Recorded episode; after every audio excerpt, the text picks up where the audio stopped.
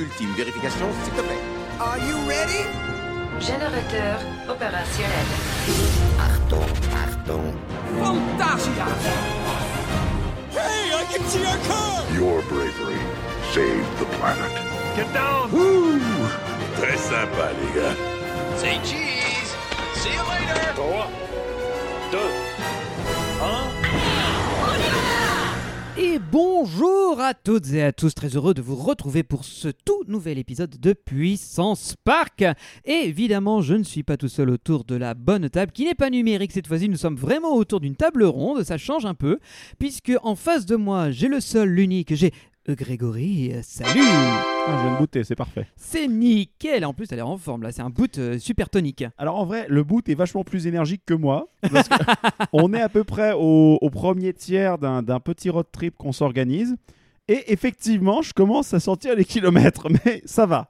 On va, en, va. on va en reparler dans un instant. Mais évidemment, nous ne sommes pas que tous les deux. Il y a un, un troisième larron. Et le troisième larron aujourd'hui, c'est Valentin. Bonjour. Comment vas-tu? Euh, oui, eh ben. Je ne sais pas Ouais. pourquoi c'est parti. Voilà, très bien. Je vais très très bien, même si on est tous un petit peu fatigués parce qu'on on est au quatrième jour du trip. C'est ça. Alors, nous avons fait trois jours, trois parcs, et aujourd'hui c'était pas prévu, mais on est tombé sur la foire de Bruxelles midi. Alors on en a fait un, un petit tour. un petit brin de contexte Un pour petit ceux tour de qui margarine, c'est euh, ça ce que t'allais dire. Pour ceux qui écouteront dommage. le podcast d'ici quelques temps, semaines, mois, quand on sera tous rentrés, effectivement, depuis quelques jours, nous ne sommes plus en France pour euh, enregistrer les podcasts. Là, nous nous enregistrons depuis notre chambre d'hôtel, ce qui est une première. Et oui. Et nous sommes dans un road trip européen et nous avons commencé euh, il y a 4 jours maintenant. Et euh, au programme, donc, il y a 8 parcs à thème, ce qui est pas rien, faut pas se le cacher. Et on a décidé de se faire euh, vraiment les gros parcs euh, qu'il y a en Belgique, aux Pays-Bas et en Allemagne de l'Ouest. Voilà, mais vous remarquerez pour ceux qui n'écoutent pas en fait maintenant, puisque je suis con, le jingle et Radio Puissance Park n'aimaient pas en public. C'est vrai qu'on avait un jingle sur Radio Puissance Park, tu te rappelles Dans Ouais. lequel on faisait justement, on a une séquence qui est Benelux dans lequel on a les, les différents, euh, des différentes musiques des différents parcs pour le coup, et on avait juste fait comme jingle, c'est, mais il y a des parcs au Luxembourg, et toi tu m'as répondu d'un quoi ta gueule Merci, voilà, d'un magnifique ta gueule. Et donc du coup, effectivement, non, on passe pas par le Luxembourg. on se contente effectivement de la, mais là, de la Belgique, déjà, on l'a bien pensé là. hein. Ah oui, et d'ailleurs, voilà, c'est, euh, on va dire, le premier épisode d'une série, je mets des grosses guillemets à série, puisqu'il y aura entre, Mm. entrecoupé d'autres épisodes et Oui. tout, euh, dans lequel on va vous raconter un peu nos récits d'aventures de parc. Et le premier parc qu'on a visité, dis-moi Greg. Si je peux me permettre juste un petite, cho- petite chose qui se passe, parce qu'évidemment, pour ceux d'entre vous qui écoutent euh, ce podcast, vous dites Belgique, mais il y a eu des inondations. Et en fait, on adresse toutes nos pensées et tous nos voeux pour qu'ils se remettent le plus vite possible à tous nos amis justement qui sont dans le secteur de l'entertainment qui ont été touchés, y compris et aussi on pense beaucoup à Walibi Belgium, Et à Plopsaco aussi. à Plopsaco, enfin tous ces parcs qui ont pris euh, littéralement une avalanche de merde sur la gueule avec ces inondations. Et puis sans parler du ça. contexte du Covid, voilà, déjà que c'était dur euh, Bah oui. de ressortir de cette période-là et qu'on comptait beaucoup sur, notamment sur Conda. Et ils avaient des bons chiffres en plus. Bah, là, Bah c'est oui. vraiment le comble de malchance. hein. C'est vraiment pas de peau et franchement, euh, bah, on leur souhaite qu'ils se remettent vite sur pattes, que tout refonctionne à nouveau correctement. Parce que euh, bah voilà quoi, c'est juste l'année de merde quoi. Donc euh, Malheureusement, c'était et, imprévisible. ce et le, ouais. le comble de l'histoire, c'est qu'on devait aller à Walibi Belgium. Ça Oui. faisait partie des parcs qui étaient sur notre planning et malheureusement, on a dû décommander. On s'est rabattu sur un autre parc qu'on vous racontera ultérieurement, mais on est tous extrêmement frustrés parce que Conda avait l'air d'être une belle bête. Et je pense euh, à toi, Greg et Valentin, qui n'êtes pas allés à Walibi Depuis un très très longtemps. ça Voilà. fait plus de- Non, ça fait un peu moins de 10 ans. Vous aviez beaucoup de choses à découvrir et pour y avoir été il y a seulement deux ans, waouh, le parc en vaut la chandelle. Donc, euh, encore une fois, ouais, tu fais bien de le rappeler, Greg. Euh, on adresse euh, toute notre solidarité et force et courage aux équipes des parcs et on espère que dès que ça sera remis en route, alors Plopsaco va déjà réouvrir le 24 juillet. Donc, pour eux, la machine se remet en route tout doucement. Mais pour Walibi Belgium, on ne sait pas à l'heure Bon, à laquelle on enregistre sont podcast. beaucoup plus Ouais. structurels euh, pour le coup. euh, il y a eu des petites euh, démarches de soutien de la part de Bellward avec des drapeaux sur certaines des attractions. Et, Et aussi au Futuroscope. Futuroscope qui l'ont projeté sur leur grosse boule. Voilà, tous un peu en solidarité. Et, bah, de toute manière, Futuroscope fait partie du même groupe que Walibi. Oui, c'est la Compagnie des Alpes. pardon. Donc c'était la moindre des choses. Donc aujourd'hui, on va vous parler d'un parc qui pour le coup est une première dans Puissance Park. On Bah, l'a jamais est ouvert et qui n'est pas sous la flotte, accessoirement. C'est C'est ça. Déjà, c'est plutôt un bon truc. et qu'on hein, a fait sous un soleil radieux Ah aussi. oui, clairement. Il s'agit de Bellward. Bellward, qui est euh, le parc euh, de mon enfance, parce que moi j'ai grandi dans le Pas-de-Calais. Et euh, le truc qui tirait son épingle du jeu euh, avec un combo euh, proximité et aussi euh, accessibilité en termes de, de tarifs, c'était euh, c'était ça. Donc c'était euh, souvent les sorties en famille et aussi euh, les sorties scolaires et s'entraîner énormément euh, à Bellward. Moi j'ai fait énormément de sorties euh, limite plus euh, scolaires. euh, et c'était souvent dans ce parc-là, quoi. Et la dernière fois que tu étais, aussi, la hein. dernière fois que tu étais venu à Bellward avant ce road trip, en tant c'était que quand? touriste Oui. Euh, certainement dans les années alors 2010 euh, oui quelque chose comme euh, ouais, certainement euh, 2012 2013 Ah, on il y n'est avait pas loin encore des le- 10 ans. il y avait quoi, ouais. encore Los Piratas Le- on va en parler, tiens. Ouais. Justement. Alors, euh, pour ceux qui se posent la question, il y aura évidemment un histo qui arrivera euh, sur l'histoire de Bellward et on le fera, on espère, en compagnie de notre Jean-Marc Toussaint National. Mais euh, donc là, puisque là, on est dans, dans, dans le mood de ce road trip et que les idées sont encore fraîches, on, on a des bons souvenirs de notre voyage dans le parc, enfin notre visite dans le parc, on va vous raconter notre petite balade. Donc, Exactement. euh, comme tu l'as très bien dit, Valentin, comme tu es donc ch'ti nord, c'est pas très loin de la frontière française. alors ça se situe à Ypres et Ouais. c'est vraiment euh, juste derrière la frontière quoi. si vous habitez si vous voyez la ville de Comines euh, Comines Warneton euh, c'est vraiment à 5 minutes quoi j'ai un ami qui habite là-bas d'ailleurs Mhm. donc euh, au bout de sa rue euh, il y a Bellward quoi Et moi, ce que, la chose que j'ai trouvé très belle, et vous me direz, on pourra euh, réagir là-dessus, c'est qu'à l'instar d'un Igloland, c'est très boisé, très euh, verdure, très dans la nature. Euh, je connaissais pas Bellward, hein, c'était la première fois, et Greg aussi, c'était ta première visite. Tout à fait. Euh, je découvrais Ça va être un truc récurrent pour moi pour beaucoup beaucoup de toute cette saison. Connais pas, connais pas, connais pas, connais c'est ah je connais. vraiment- Mais Oui. non, connais pas. C'est pas. entouré par les bois et quelques Oui. lacs et euh, le parc justement donne sur certains de ces lacs et c'est ça fait ils en profitent euh, notamment pour une de leurs attractions la très récente Wakala. Wakala euh, qui euh, en, qui en tire justement le, le bénéfice d'avoir une chouette vue euh, sur une des parties du parcours. Et, et si j'ai bien, donc si je me trompe pas, alors là je vais parler sous contrôle de l'huissier de justice Valentin Markowski. Donc le, le parc est avant tout un parc avec plein de zones thématiques qui sont euh, un peu décousues. C'est un parc qui s'é- qui s'étire qui s'étire en il longueur. est, ouais, il est vraiment en longueur, justement le long de ces bois et de ces petits lacs. Et euh, après, euh, je pense que ça a commencé, en fait, ça avait vraiment commencé comme un petit zoo. De toute façon, on va en parler dans l'historique. Et après, il y a eu, euh, il y avait une vieille bâtisse devant avec un restaurant. Donc, je pense le combo restaurant, zoo, et puis après de plus en plus d'attractions. Et ça s'est allé sans vraiment qu'il y ait de thème particulier. Et après, ils ont vite landifié, on va dire, euh, le parc, même s'il y a certains, euh, ouais, y a- ça a ses limites, quoi. Il y a une zone donc mexicaine, une zone Far West, une zone canadienne, Une une zone indienne.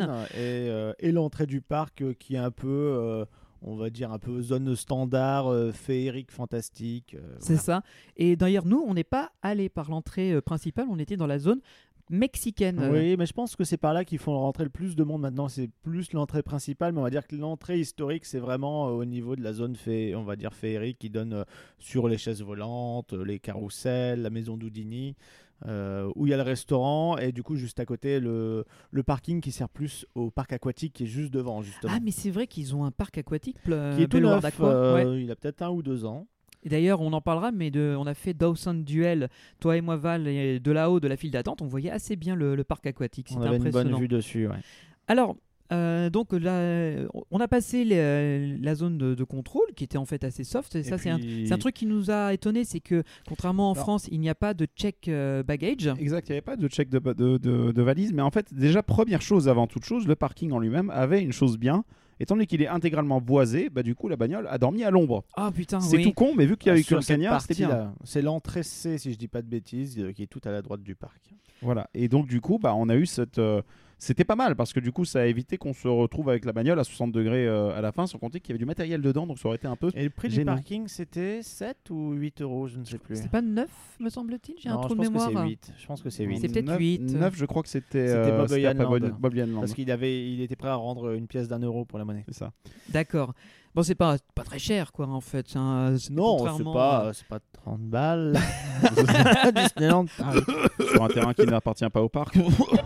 En plus oui. Oh les saligots. Eh oui Eh oui, surprise Ouais, donc euh, bah, très bien accueilli. On nous gare évidemment pour, euh, pour gagner un maximum de place. Euh, C'était une journée euh, À la base- chargée pour le parc. Alors, hein. Quand je nous ai fait la résa sur le site internet, puisque quand vous achetez votre billet, vous devez ensuite définir une date. Vous ne pouvez pas vous pointer comme ça. Si ils, vendent des billets sur site, tant mieux. Mais cette fois, c'est complet. Et ce jour-là, c'était une journée euh, marquée forte affluence pour le parc. Voilà. Oui, bah c'était le cas. hein. Ouais, et pourtant, et pourtant bah, on s'en est bien sorti. Ah non, alors là, il y a- un- on il y a un était truc qu'il faut que vous sachiez, chers auditeurs, c'est qu'on a fait tout ce qu'on a voulu faire quasiment, sans trop se poser la question, quoi. À part euh, le, le- le raft qu'on a finalement pas fait parce oui, qu'il y avait non, 60 mais minutes le tout le temps. River, il n'y a rien d'exceptionnel dedans. Quoi. Mais c'est fou parce qu'il est toujours blindé dans mes souvenirs. Il y a toujours eu du monde, alors que je le trouve pas. En fait, euh, c'est la même file d'attente que dans tes souvenirs. C'est-à-dire, c'est les mêmes personnes. Ce sont des animatroniques maintenant. Ah, tu penses? Non, mais en plus, euh, ouais. et il les range euh, le soir, il les remet Elle le est lendemain. longue et pas très agréable. Euh, et t'es content d'embarquer dans le truc, mais au final, ça passe vite, ça mouille pas des masses, et c'est un peu vieillot, quoi. Mais on n'en est pas encore là. Là, On en en est fait, on arrive là. du coup par euh, l'entrée euh, excentrée qui euh, nous amène dans le, le pays un peu Mexicain, mexicain, hein, ouais. latino. hein, euh, et euh, on a une chouette vue sur euh, El Volador, et puis on est juste à côté de l'attraction Huracan, et on voit aussi le boomerang euh, qui faisait déjà chuter ses trains, enfin, son train, pardon. Euh, et Greg était fasciné par, par euh, la, la kinétique de cette attraction, Bah parce oui. qu'il n'a jamais fait un boomerang. Et moi qui vis dans le Nord depuis, enfin qui a vécu dans le Nord, bah, des boomerangs, chaque parc du coin, à la limite, a le sien, quoi. Donc j'en ai fait euh, 3, 4, 5 différents dans ma vie. Euh, pour moi, c'est vraiment le truc le plus standard du monde que j'ai pas spécialement envie de refaire. Mais là, Greg, euh, pour lui, c'était genre, waouh, la nouveauté, j'en ai toujours entendu parler, j'ai trop envie de le faire. Alors, quand on dit nouveauté, effectivement, c'est pour moi, c'est nouveau parce que je n'étais pas allé dans des parcs, en tout cas, où il me semble pas être allé dans un parc dans lequel il y avait déjà un boomerang. Et en fait, sachant que, bon, bah. Comme tout le monde ici autour de cette table, je joue à Parkitect, euh, RCT, ce genre de trucs. C'est quand même la première attraction que tu fabriques par réflexe parce que ça coûte pas cher. Empreinte au sol euh, minime. Exact, c'est super compact. Juste pour récapituler, pour ceux qui ne voient pas exactement ce que c'est qu'un boomerang, vous avez la station de départ qui est donc à un emplacement donné. Vous avez derrière une grande pente extrêmement inclinée sur laquelle le train va être tiré en arrière, remonté jusqu'à une trentaine de mètres grosso modo. Arrivé à une trentaine de mètres, le train va être relâché violemment, retraverser la station à toute vitesse et enchaîner immédiatement après la station, donc un Cobra Roll, c'est-à-dire une demi-boucle avec deux demi-vrilles connectées et une nouvelle demi-boucle, donc ça compte comme deux inversions. Enchaîné avec un looping et ensuite avec une nouvelle remontée euh, à peu près à la même hauteur enfin, Ouais, que la l'autre. Même hauteur, même inclinaison, et, euh, et tu as une espèce de, de bloc avec une chaîne qui est entre les rails, qui attrape le train, le fait remonter, et ce bloc entier euh, tombe, enfin, ou se, Se baisse un petit peu, ce qui fait que le se train, désamorce. ouais. le, voilà, exactement, le train retombe avec la, la vitesse euh, équivalente euh, au premier, euh, au- à la première partie du ride, et fait tout en marche arrière. Exactement. Ce qui est très agréable pour votre petite tête qui ne voit pas le parcours arriver et qui sont secouées dans tous les sens et bien claquées entre les harnais. Et ouais. Et puis, une fois que le train passe en gare, il est un peu freiné, il remonte un tout petit peu et il vient s'arrêter définitivement. Enfin, en il remonte un tout petit peu. Il, il est freiné comme de la grosse merde, Voilà, surtout. ça, ça fait. ouais. Ça fait un prends. bruit. Oh, la Horrible. garniture des freins, Ah, là. qu'est-ce qu'elle doit Ah, le, prendre cher. le, le ferro d'eau, techniquement, c'est deux par heure. Là, hein. tu, tu- Ouais, mais t'as fait deux chutes euh, impressionnantes, euh, six inversions. Alors Oui. que bon, euh, T'as fait une l'empreinte partie au en marche arrière, une partie en marche arrière qui est quand même quelque chose de relativement unique sur des coasters. C'est pas quelque chose que tu as tout le temps. Surtout que les boomerangs datent des années, fin des années 80, si je me trompe pas. Ouais, même années 90, c'était la, la grande mode. Et surtout que le boomerang de Bellward, il est dans cette euh, mouvance de tous les construire en même temps. Parce que euh, on, on- on devait faire celui donc, de Walibi Belgium qui s'appelle le Cobra. On va faire celui de Walibi Holland qui s'appelle Speed of Sound. Et à peu de choses près, ils sont de la même trempe. C'est-à-dire, ils sont de la même Oui, il n'y a, vraiment pas beaucoup de différence. Enfin, il n'y en a pas du tout. euh, si ce n'est qu'après, euh, ils ont fait des variantes avec d'autres de leurs modèles, euh, suspendus, suspendus, euh, double face. Ah, toi, tu l'as- avec tu des l'as fait à. Movieland. Euh, Movieland, il est suspendu. Italie, oui, j'en ai fait un, ouais, ouais, qui s'appelait. Ah, J'ai oublié le nom, ça fait tellement longtemps. Voilà. Question est-ce qu'il sentait le mazout déjà? Le mazout? À Euh, Movieland. Ah non non non, c'est Kid Superjet et Magma Oui. qui sentent un peu. Non, le parce mazout. qu'il y a Magma, il y a tout- ton kebab sentait le mazout. Donc en fait, c'était juste, euh, juste pour savoir si on était bien raccord mains sur le Zool Park pour le coup. Euh... C'est donc gênant. On va passer à la question suivante. Voilà. Alors, Greg, toujours en forme sur les blagues. hein. Ouf, ouais, non, m'en parlez pas, là je suis plus étanche. hein. Mais en tout cas, sur le. Non, non, mais par contre, sur, euh, sur ce truc-là, donc le boomerang, bah, en soi, bah oui, c'est en fait, c'est le truc, tu sais quand tu vas monter dedans. Tu, tu sais, tu vois les rails, tu te dis, Ouais. ça c'est du Vekoma, c'est vieux. Ah ouais. T'as les rails qui sont entretenus, tu te dis, ah, ben, tu te dis, mais je sais que je vais prendre des baffes dans cette merde. C'est obligé. Tu sais que tu vas passer un mauvais moment. C'est comme un SLC de Vekoma d'ailleurs toujours. pas le nouveau Vekoma, hein, le, le Vekoma des années 80-90. Oui, le, le hein. VKK, on appelle ça. Voilà, le VKK, hein, ceux qui ont fait le parcours de Space, de Rock, euh, les euh, Loops, euh, etc., qui ont repris tout de, de Haro. Hein. Eh ben, figurez-vous que eh ben, c'était exactement que je m'y attendais. Oh bah ça Une alors. horreur de A à Z, cette merde. Oh, une horreur. Non, une horreur, ça va. Non, ça mais va. enfin, Un disons. SLC, c'est vraiment une horreur. Là, autant ça. euh, J'attends, j'attends d'en refaire un parce que je te cache pas que mes souvenirs de SLC sont, datent quand même d'il y a, il y a maintenant presque 10 ans, putain, avec Terra Mythica. Donc euh, j'attends à nouveau de refaire un SLC pour voir. Et on en a un particulièrement spécial qui nous attend ah, dans parce que quelques c'est le jours. premier modèle. hein. Donc Euh, pour oui. euh, ceux qui connaîtraient pas les SLC et on aura l'occasion d'en reparler, euh, c'est euh, des euh, trains, c'est c'est des coasters du genre El Condor à Walibi Hollande, c'est Vampire, à- Vampire à Walibi c'est Belgium. Euh, donc Bah, en fait c'est Tizona juste à Terra Mythica, en fait, c'est encore une fois, c'est le genre, bah, c'était la mode pour euh, pour Vekoma de proposer des machines avec empreinte au sol limite. Voilà, Ouais, en fait, standardisé. Et c'est ça qui me, c'est ça qui m'attriste quand je vois, euh, quand je fais des parcs, revoir ces modèles-là partout déjà, ben, ça fait pas trop de variantes, donc c'est un peu lassant. Et surtout, c'est, euh, ça a été créé dans le but de coûter moins cher à produire, à pas avoir une grosse empreinte au sol, d'être super compact et tout. Donc, euh, je vois plus ça comme une économie. euh, et on met une attraction économique. Euh, même si le public l'a déjà faite partout, bah, on augmente euh, virtuellement le nombre d'attractions, même si elles sont toutes similaires euh, dans, sur le territoire. Et ça, c'est une strat- chiant. Quoi. C'est une strat qu'ils ont toujours hein, parce que le SFC qu'on a qu'on a été voir le, chez stand- euh, le Suspended Family, Family Coaster, Coaster, donc exactement. Orochi, Orochi qu'on a ouvert au, au Bocas, Bocas. Bah c'est pas la première fois qu'ils se qu'ils se retrouvent là et qu'en fait ce n'est qu'un miroir d'autres d'autres parcours. Donc en fait ils sont toujours dans cette dynamique de Oui, proposer tu, des tu le des retrouves rides. pas dans, je sais pas, trois ou quatre parcs à la ronde. Ah quoi. non mais dans 6 Alors ou 7 ouais oui. mais attention parce que là c'est tout frais. Si le truc cartonne, Ah bah oui, tu vas voir qu'il va être ça, cloné partout. C'est les décisions des autres parcs aux alentours qui du coup sera moins cool parce que lui, le mec, euh, donc euh, Max Chabaye euh, qui a ramené ça euh, dans son parc, ben c'est une bonne idée. Il a pris un risque Bien sûr. parce que c'est un gros investissement pour le parc et c'est nulle part ailleurs pour l'instant en France et euh, peut-être au pays frontalier, je ne sais pas trop encore. Mhm.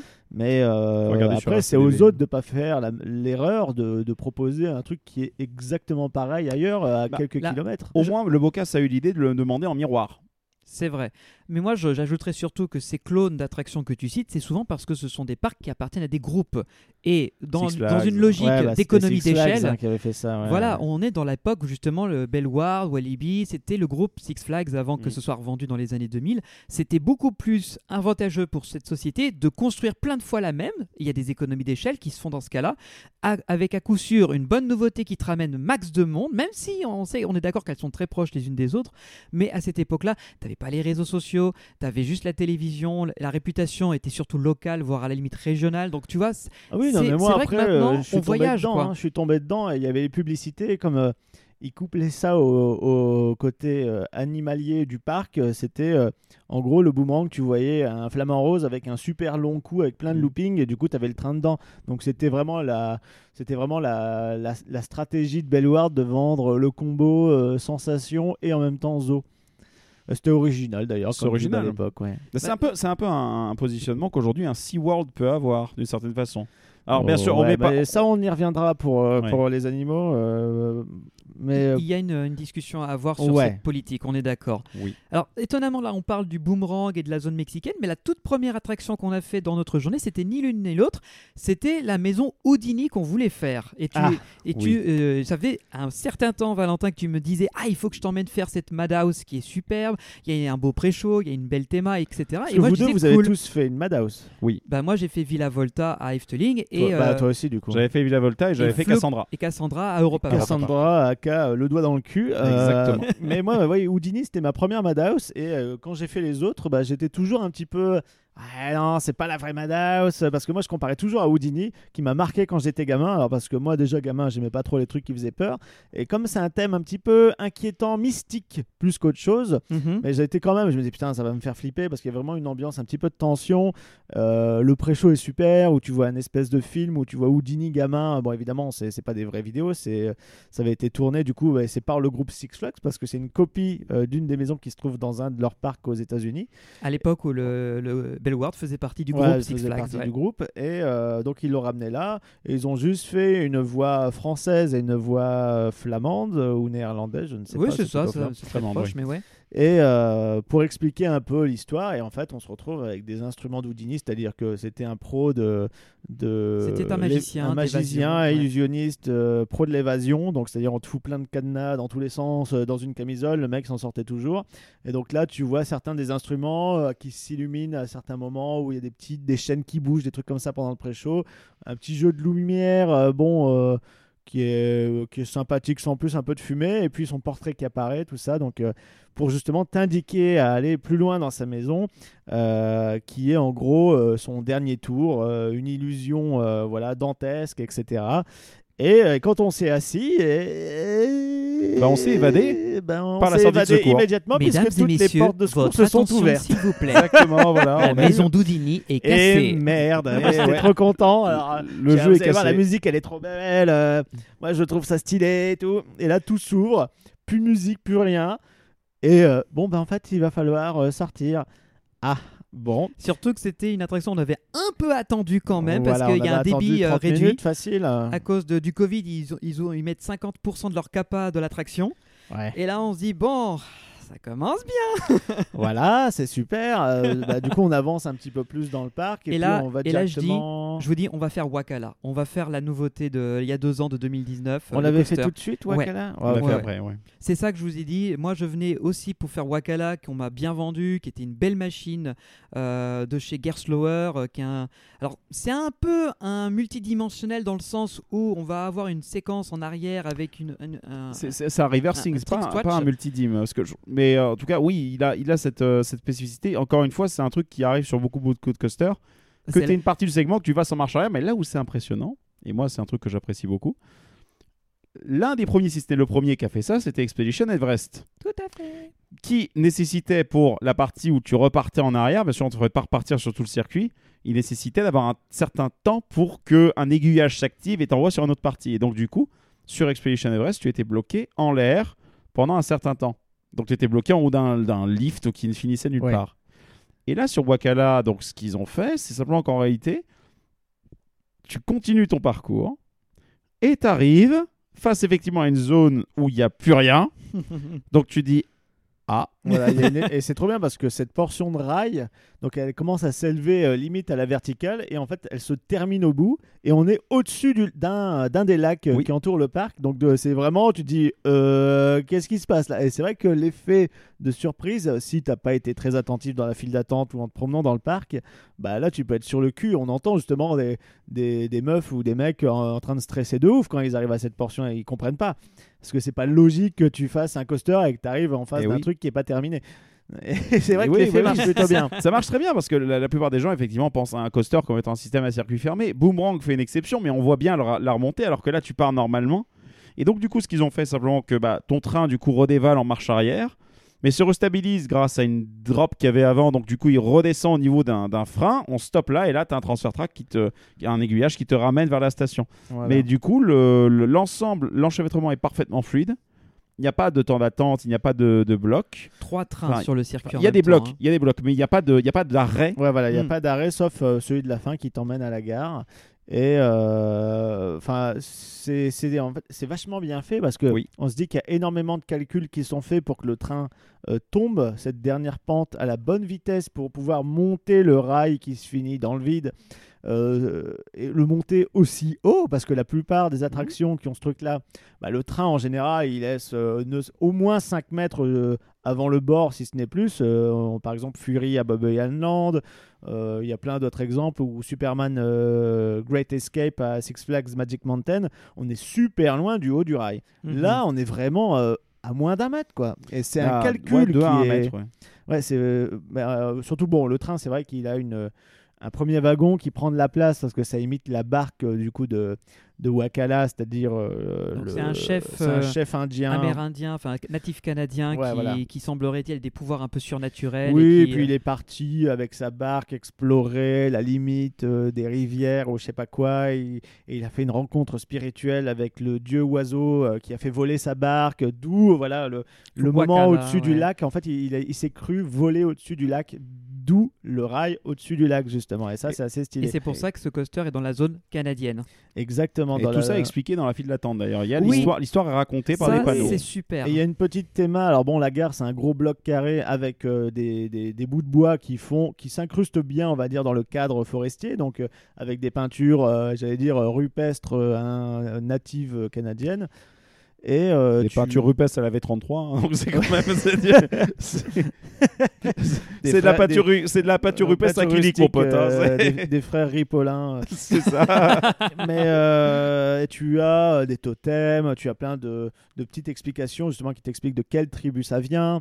Euh, et quand tu es euh, dans euh, l'allée justement, tu vois bien euh, une partie du parcours qui passe au-dessus avec le croisement avec Dawson Duel et ça fait une kinétique qui est absolument géniale. génial. Donc ça donne vraiment envie d'y aller euh, avec la petite musique d'ambiance, euh, tout ça. euh. À noter qu'en termes de musique, ce qu'il y a de bien, c'est que chaque train quittant la gare, dans le lift, nous avons une musique qui nous qui accompagne. l'accompagne, ouais. Alors c'est off-board, il n'y a pas de musique à l'intérieur même du train et je ne sais pas, j'ai pas trouvé si c'était composé par Imascore ou si c'était un, un truc trouvé sur euh, en libre de libre euh, royalty free donc sans sans Peut-être que c'est un pack que, que Gerstlauer fait aussi avec une théma de base également. hein, ça peut, mais peut, hein. j'ai noté qu'effectivement le départ du train dans le premier lift qui est un lift à chaîne, c'est assez bien fait parce qu'on a cette musique qui nous met un peu dans le style et après il y a tout le premier parcours qui est super fun. Alors c'est pas de la sensation forte euh, non, très c'est intense. équivalent à pff, Express euh, au parc Astérix. De toute façon, c'est le même constructeur. C'est à peu Pegasus près le Express, même esprit. Voilà.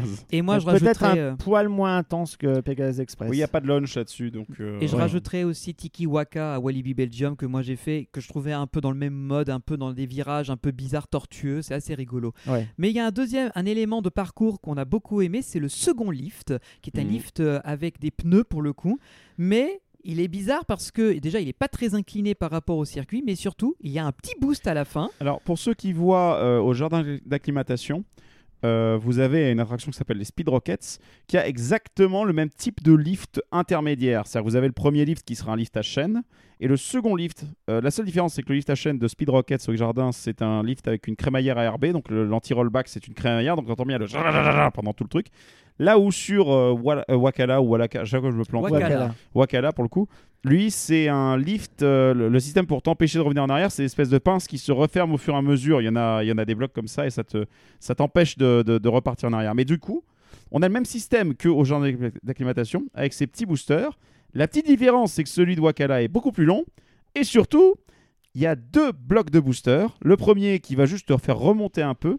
Certainement, peut-être voir un peu en fonction du poids ou je sais pas trop, ou de la vitesse initiale du train, euh, quelle vitesse il avait déjà, quelle est sa capacité pour Oui, parce que La tu- suite. tu as un capteur de vitesse juste Oui. avant le lift. Donc, du coup, Oui. il sait à quelle vitesse est le train. Donc, il imagine que euh, il est en... s'il est à, à cette vitesse-là, c'est que le poids correspond à X tonnes euh, par rapport au nombre de personnes qu'il y a dedans. Et donc, le boost, bah, je te oui. laisse. Non, mais t'as as, exactement ça. C'est-à-dire qu'ensuite, derrière, bah, la seconde partie du lift, en fait, vous vous en rendez pas compte parce que vous roulez juste dessus, mais d'un coup, tu sens le. Tu sens le. le- Ça les- te propulse justement un, un petit peu pour déjà entamer la petite chute qui est après. Et euh, on passe dans la zone plate qui va servir de frein plus Oui. tard. On passe au-dessus du transfert track. Bon, on s'en rend pas compte la première fois euh, parce que bon, ça va très très vite quand même.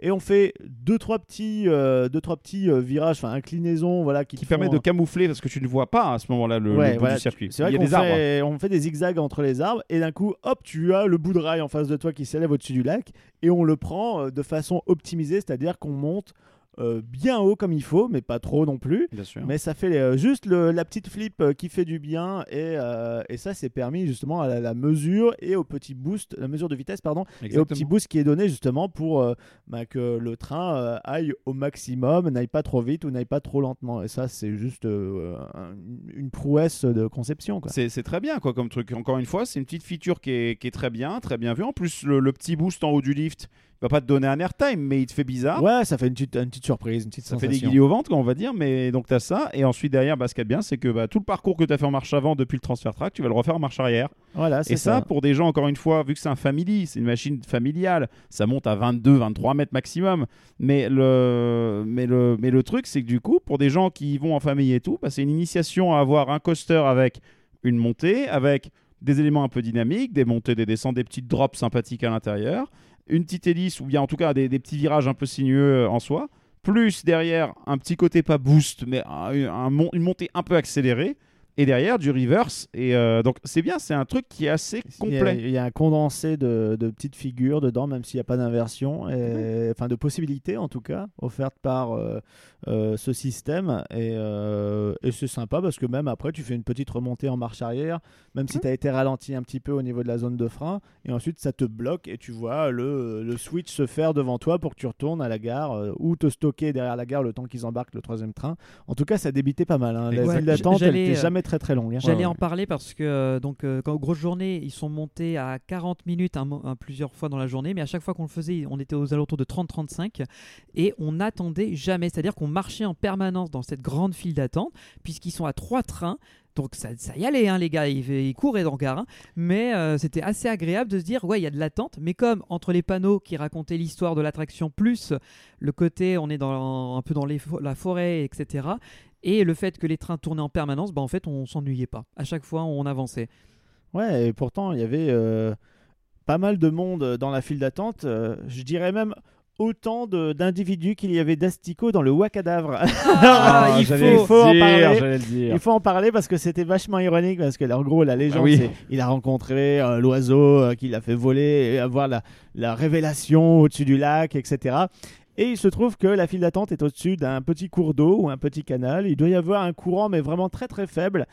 Et euh, ça passe sous la gare. Et sous la gare, en fait, il y a peut-être euh, un endroit où il y a, vous savez, des, saletés qui se stockent euh, dans l'eau parce que le courant euh, crée une espèce de petit tourbillon ou je sais pas quoi. Voilà, ça fait, ça, ça fait Et un blocage. Il Quoi. y avait un cadavre d'oiseau ou de canard qui était en train de flotter et en son sein, il y avait des milliers d'asticots en train de grouiller en plein milieu de l'eau. C'était immonde.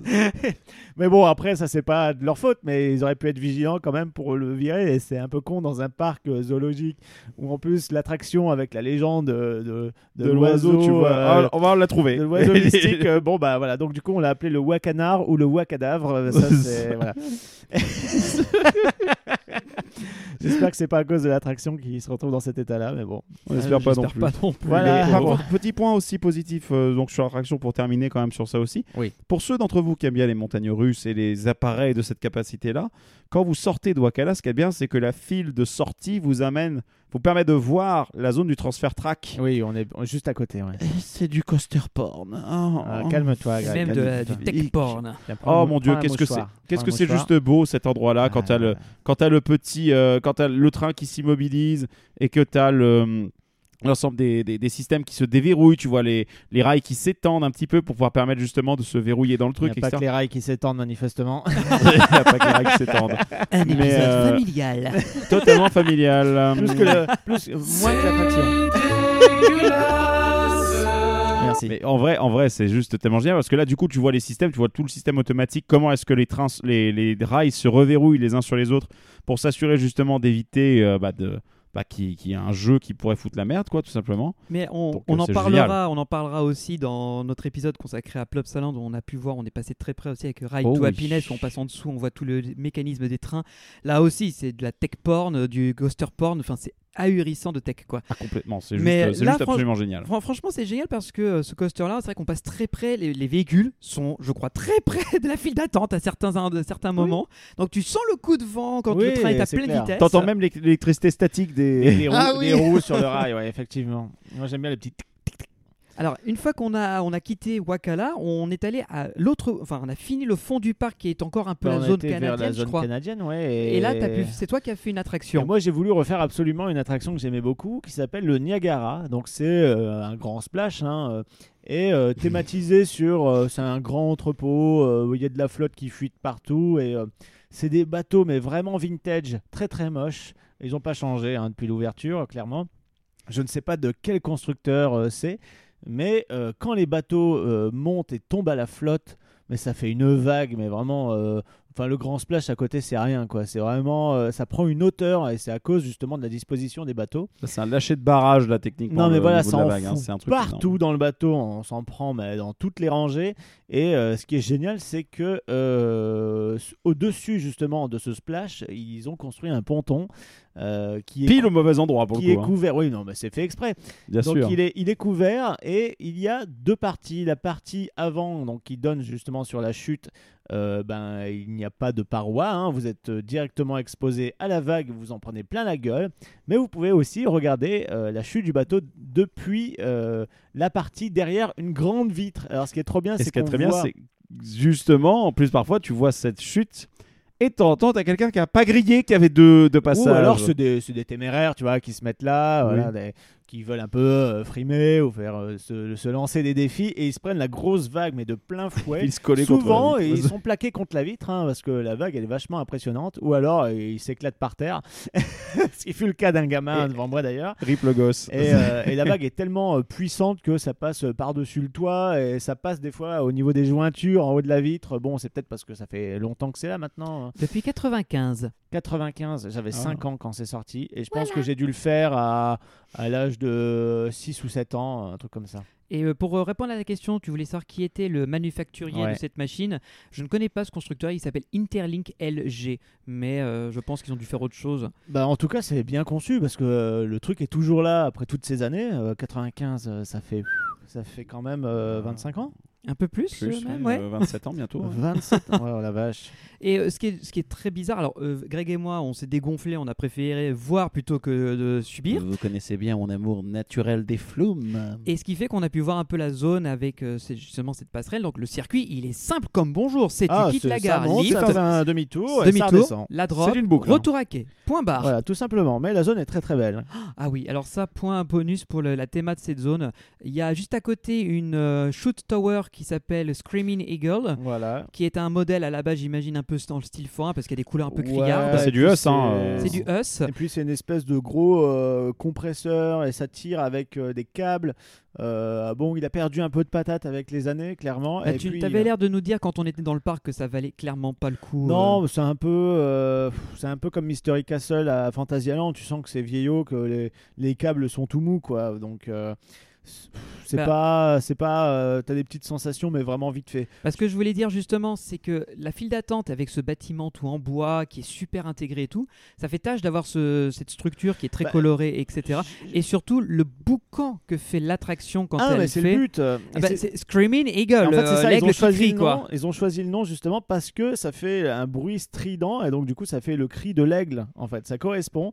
Et puis bah t'as les gens qui crient aussi dessus. Euh, euh, moi la tour je la trouve euh, assez jolie. euh, parce qu'elle est un peu vert, un peu, tu sais, le fameux vert Disney euh, qu'on ne voit pas trop, tu sais, que l'œil euh, oublie. Et en plein milieu des bois, euh, ça passe plutôt bien, quoi.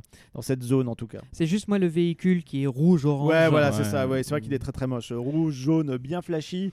Euh, ils auraient pu faire un effort et l'intégrer mieux que ça, quoi. Puis tu vois, que, tu vois que la machine a quand même quelques, quelques tours de, de- d'années au compteur parce que euh, bah, quand tu vois l'état, c'est la même tour que vous pouvez fabriquer dans Roller Coaster Tycoon. Je prends, le- je prends le. c'est ça, hein, c'est ça. Voilà, je prends le, le même truc, c'est-à-dire qu'en gros, tu as les pneuma- t'as les, les pistons qui sont sur la base de la, de la tour, qui vont venir tendre un câble qui est enroulé avec des poulies en haut de la. C'est une sorte d'ascenseur le, en le fait. hein. mouvement des poulies est très très beau à voir. Ah oui, Et parce ça que marche très très bien avec le côté indus euh, de sûr. la tour. Et, euh, et du coup, donc la poulie qui se trouve en haut renvoie le câble à la nacelle qui se trouve en dessous, donc qui est là. Et l'idée donc du coup, c'est qu'on va d'abord tendre, tendre, tendre, tendre le câble, puis ensuite on relâche tout d'un coup, ce qui fait que ta, ta cabine va être propulsée euh, dans les airs, enfin ta- ton truc est propulsé dans les airs, va se retaper quelques chutes libres, on va faire quelques oscillations comme Et ça. des fois, c'est tiré vers le bas aussi. un Parfois c'est tiré un peu. Ça, c'est les pistons qui compriment l'air principal et qui renvoient le, le- le siège. Quoi. Exact. Et ce qui signifie donc du coup que lorsqu'il s'agit de lâcher tout, bah du coup ton piston, bah, l'air qui était à l'intérieur, bah on a compressé l'air pour le faire rentrer, donc tu attends toutes les pompes qui, brrr, qui, qui vibrent avant. Donc ça recrache l'air et ça fait du bruit. et ça recrache l'air à mort. Et c'est un- en fait, tu as une énorme tuyère qui se trouve à peu près à 2 mètres de haut, par laquelle tu as tout l'air qui sort. Et là, tu entends, un, une, enfin, t'entends une, un shoot quoi, qui, qui part à, à fond. et qui donc, C'est limite le, le bruit crée euh, aussi euh, l'appréhension. Grave. Quand t'es oui. dedans, c'est vrai que t'es un peu stressé euh, par ça, tu dis putain, ça compresse, ça compresse, quand est-ce que ça relâche? Et quand ça relâche, ça fait vraiment le bouf, une, une espèce de grosse bourrasque comme ça. T'as l'impression qu'on vient d'allumer, tu sais, un, un gros réchaud ou une chaudière, mais avec le son amplifié à mort, quoi. Exact. Ça- m'a toujours pars- fait là, penser à ça, 12 ouais. mètres, quoi. enfin 20 mètres. Ouais. Mais Et donc dans, le, dans la zone, bah, il y, a- y a pas mal de petits restaurants, euh, des petits jeux, euh, des petits jeux pour gagner euh, des saloperies, des peluches, des trucs comme ça. Un, une attraction type petite tempête, donc les bateaux qui tournent et qui montent et qui descendent, dont le nom est Peter Pan. Et tu as un pirate euh, générique dégueulasse, un perroquet générique dégueulasse et une figurine de Peter Pan, mais vraiment celui Disney, tu vois. Donc euh, voilà. Ça que vous sent la avez- Efteling. est-ce que vous avez payé les droits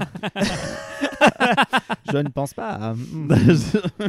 voilà, voilà. Quand Voilà. les mecs de Disney arrivent, ils l'enlèvent. c'est- Ouais, c'est ça. Et les Bah, Américains, il y a deux boulons en Vas-y, dessous. Mets la bâche. Il y a deux boulons. Ouais, Là, non, voilà. c'est ça. Il y a rien, Non, c'est- il y a ici là. Euh, petit truc aussi qu'on voit pas mal. euh, alors, je sais pas si dans le reste de la France on le trouve, mais en Belgique, Pays-Bas, ils aiment bien avoir ce truc. C'est des toboggans avec de la flotte et on te met dans une bouée tout habillé.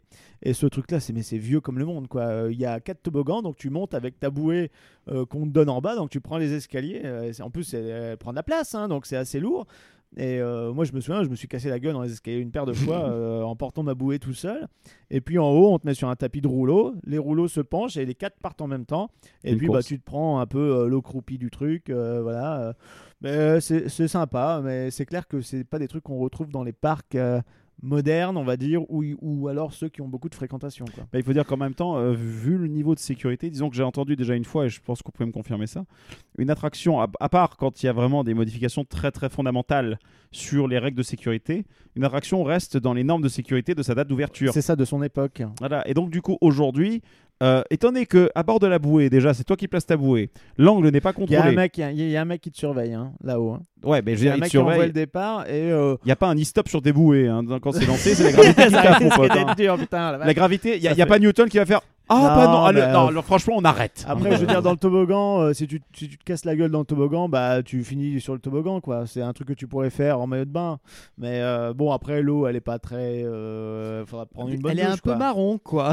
Non, Ouais. mais bon, pas marron non plus, mais c'est pas la plus propre du monde non plus. Disons que voilà, je pense que Covid n'est pas votre seule priorité quand vous tombez dans cette flotte, quoi. Oui. non, mais après, en général, c'est pas un truc très très violent. Et puis quand t'es gamin, tu fais ça avec un de tes parents, c'est assez cool. Voilà. Bah, ça coule surtout. Mais ça, Ouais, ça coule aussi. Oui, mais ça fait. C'est les premières sensations. Et puis en même temps, à l'époque, il y avait peut-être pas autant d'attractions. Donc euh, c'était pour moi un des trucs essentiels. Je m'en souviens, je, je kiffais. Bah, moi, ce qui me fait marrer, c'est que la dernière fois que j'ai vu justement ce genre de truc quelque part dans une vidéo, c'était une pub pour Action Park. Donc, Non, oups. mais, euh, Action Park, euh, là, tu, c'est les toboggans, tu rigoles. Là, euh, ceux-là, ils sont hyper violents. euh. Ah oui, non mais Action... non mais il y avait des trucs là pour le coup, tu faisais des airtime dans ton toboggan avec ta bouée quoi. Ah ouais, c'était- puis là, là, tu t'éclatais. Alors que là, il n'y a pas vraiment d'airtime. quoi. Il y a une petite Non. bosse. euh, bon, c'est mignon. C'est mignon tout plein. La Mais question- ouais, c'est vrai qu'on a on a fait ça du coup. On a enfin on n'a pas fait les toboggans, mais on est passé On est devant. passé du coup. devant, euh, oui, c'était joli. Et là en fait, on a commencé à se poser la question, mais mais qu'est-ce qu'on bouffe? Il me semble. C'est à ce moment-là qu'on s'est- qu'on qu'on commençait à s'intéresser à ça, non? Euh, J'ai un trou de mémoire, si je sais pas si on a retenté Houdini avant. On a été à Houdini avant. Ouais, on avait fait Oui. on a fait Houdini deuxième prise. Alors là, c'est par et après on C'est-à-dire est allé que, déjeuner. euh, Quand on avait quitté l'attraction, on a dit mais comment on fait? On vient de faire la file d'attente, euh, c'est un peu chiant. Donc il dit bah passez par euh, la file d'attente handicapée. Bon bah ok très bien si vous voulez. Et puis on revient donc on va à la file d'attente handicapée. Il y a un petit portillon à, à 10 mètres et normalement quand ils ouvrent la porte euh, vers la file d'attente euh, qui est dans une zone un petit peu couverte. Bah, un bon employé regarde du- au niveau de ce petit portillon qu'on ne peut pas ouvrir nous, mais eux ils ont euh, justement la, la clé, poignée ouais. spéciale. Et là, nous on est à cette portillon. L'employé Ouvre la ouvre porte, la porte, fait rentrer, fait tout le rentrer des monde gens et pendant ce temps, et ferme la porte. voilà, non, c'était la porte est coincée, mais c'est pas ça. Voilà, effectivement, il ne vérifie pas. Voilà, il ne check pas. Non, c'est ce bouton. ré- Voilà, Bah. balance tout quand il, quand il veut. Mais oui, en fait, du coup, il vérifie pas. Il nous oublie. On n'est pas là. Voilà. Et surtout euh, qu'à un moment donné, on était avec une autre famille qui, elle, Voilà, avait, avait- une carte qui avait les handicapée. cartes, eux, donc Ouais. limite nous on culpabilisait un peu d'être là. Et puis bah ne- au, au tour d'après, eh ben, le mec fait la même chose. Il nous squeeze et donc moi je vais le voir quand même. Enfin, je passe au-dessus de la barrière et les gens euh, derrière, euh, bah limite eux ils étaient partis parce Ils ont qu'ils fait en avaient marre ils ont d'attendre. Merde, que j'attends Et pas. puis euh, je suis allé voir, il fait Ah bah ce sera au prochain tour. Ah ouais, désolé, désolé. Et puis c'est un autre collègue à lui qui lui par contre a checké. Et puis bah voilà. On a pu rentrer dans le pré-show, on a revu le pré-show qui est toujours aussi bien, et on a pu monter du coup euh, dans l'attraction. Et là, bah écoutez, la musique est belle, c'est chouette, non? Non, mais la musique Oui. est très bien sympa. Non, mais après la Madhouse c'est basique. Ça reste du V commun. Mais je hein, trouve Non, que non, quand c'est tu pas une le question fais- du constructeur, c'est une question de l'aménagement de ce qu'il y a à l'intérieur. Parce qu'il y, a des- il y a des Madhouse qui sont avec des très beaux trucs. Par exemple, le palais du génie à Walibi Belgium, Hmm. Il y a des effets physiques dans la, dans la Madhouse. ouais. Là, c'est même vrai des que trucs. euh, les seules choses qui est physique des éventuellement, c'est les chandeliers qui font fontaines, bling bling. Oui, il y a une fontaine, il y a un diamant qui surgit à un moment de la fontaine au Ouais, plein milieu. ouais. Donc il y a quand même des trucs. Tandis que là c'est du parquet. Hein. Voilà, là, il y a. Au centre, il n'y a rien. C'est Oui, euh, euh, les c'est- premières générations. C'est une des rares Madhouse dans laquelle vous pourrez marcher en plein centre. Oui, c'est vrai. Mais euh, en fait, moi, ce que c'était le, je trouvais que le thème était bien dans le côté où c'est euh, très mystique, euh, ouais, voilà. Il y, a, juste une atmosphère un petit peu inquiétante, mais c'est contrebalancé par la musique qui est vachement belle et qui, en gros, euh, te donne un petit peu euh, le, la joie d'être présent et d'assister à cette illusion. Alors justement, tu parlais de contrebalancer et de balancer. Euh, Du coup, peut-être qu'on explique un petit peu pour ceux qui ne savent pas ce que c'est qu'une Madhouse. Me balance. euh, euh, expliquons- Oui, balance, euh, Oui, tu te balances. balance. On a vraiment l'air con. Bref, donc euh, du coup, la, la Madhouse, le principe de base, c'est quoi? C'est que vous êtes assis donc euh, dans deux rangées, enfin sur quatre rangées, deux à deux qui font, qui se font face. Ils se font De part et face. d'autre. Au centre, il se peut qu'il y ait de la déco ou pas. euh, voilà. Voilà. Et en fait, tout euh, ceci est sur une espèce de balancier qui va pouvoir se balancer donc soit euh, vers vous, soit contre vous. Donc vous allez pouvoir faire des petits, Alors des petits attention, roulis. si vous avez jamais fait une madame, c'est que vous souhaitez avoir la surprise, allez un petit peu plus loin dans l'épisode. Euh, Non, ils Euh, vont se faire foutre. J'ai envie de dire. voilà. Parce qu'en gros, ouais, on Alors, va mettre le time code dans le time dans la vidéo. Merde, ah, c'est un podcast. vidéo. C'est un podcast, Euh, c'est En dommage. gros, voilà, bon, je vais expliquer un peu le principe comme Greg était parti. Ouais. Donc nous sommes assis sur une partie qui est vraiment une balançoire qui va qui peut s'incliner, euh, je pense, jusqu'à 30, 35, 35 degrés. degrés maximum. ouais. Voilà, je pense, euh, ce qui est pas beaucoup, mais on sent qu'on est penché quand ça arrive. Le tout dans une espèce de gros tonneau rotatif qui est l'ensemble de la pièce. Et qui est décoré comme une, comme une pièce en qui est cas, décoré une pièce comme normale. une pièce, voilà, c'est ça. Et euh, donc, au début, euh, le balancier et la pièce se déplacent de façon synchrone, ce qui fait que on sent que ça bouge, mais rien ne bouge. Et euh, Vous ça ne crée voyez cette rien bouger. sensation un peu bizarre et de malaise. Les gens ne comprennent pas trop. Euh, et euh, vient un moment où ça devient un petit peu plus foufou, où on sent que les mouvements s'intensifient quand même. Et là, d'un coup, tu as le décor autour de nous, donc la maison. Nous, on est, on va dire qu'on est sur les bancs, euh, sur les gradins, quoi. Et ben, euh, ça se décroche et on tourne dans le sens opposé. Et on commence à faire des rotations. Comme une balançoire, c'est-à-dire qu'on s'incline de plus en plus dans la maison, Ouais. alors que c'est le décor qui justement tourne en plus à- au sens opposé du, balancier. Tout est calculé pour vous donner l'impression que vous allez commencer à faire Vous des angles de plus en plus grands et à un moment que vous allez faire des tours sur vous-même alors qu'en fait vous êtes toujours au sol, vous êtes toujours maximum à 30 degrés d'inclinaison. Oui, parce que tu n'as qu'une euh, une barre qui vient un peu euh, façon Dark Ride Disney, c'est-à-dire que ça ne tient pas vraiment, quoi. C'est juste Mhm. pour t'empêcher de sortir.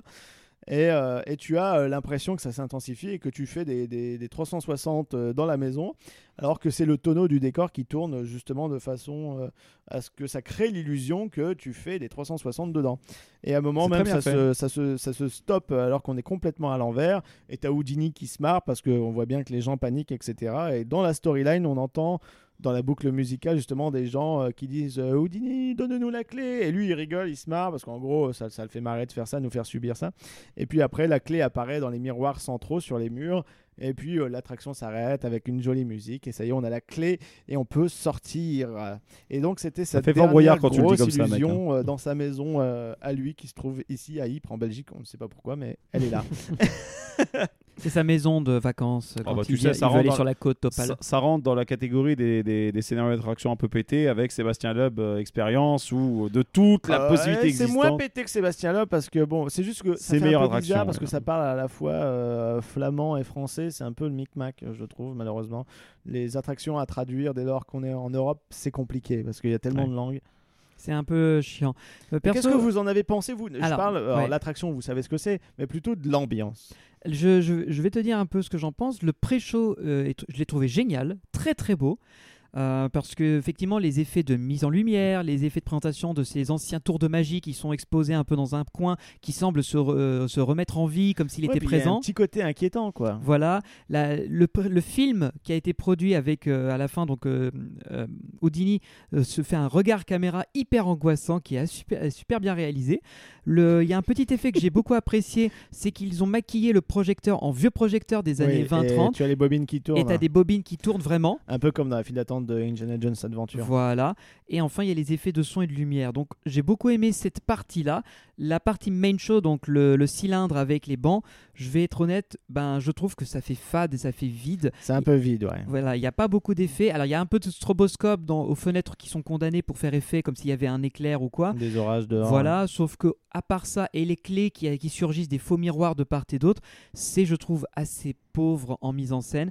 Et euh, je trouve que par rapport à ce que j'ai pu faire en Madhouse, bah, ça reste euh, un cran en dessous de certaines que j'ai pu faire. Non Bah désolé ensuite Val, mais je suis assez d'accord avec Benji ensuite derrière. Alors moi c'est vrai que le prix chaud, moi c'est très simple. C'est- Madhouse, elle date de quand? 99 99, ouais. Ouais, et euh, c'est la première européenne, si je me trompe pas. Oh, Non, des- non, c'est pas la première, c'est Villa Volta la première, c'est D'accord. 96. C'est une des premières. Donc, et en fait, le truc, c'est que, bah, en fait, l'ambiance que j'ai reconnue dans cette, euh, dans cette première salle, dans ce pré-show, bah, c'est la bibliothèque de la Tote. Ah oui, c'est dans l'esprit. C'est hein. exactement Et la le Tote même esprit. existait avant. La Tote existe Oh, depuis en Floride, du 94-95 ans, en Floride, si je ne me trompe pas. 94. 94. Ouais. Et donc, du coup, oui, euh, cette ambiance, si vous. La meilleure façon de vous la décrire, c'est la bibliothèque de la Tour de la Terreur. Parce que tu as effectivement aussi la co- le côté collection de tout ce que Houdini a pu faire avec ses tours, des tas de références, des tas de clins d'œil, etc., etc., un peu partout.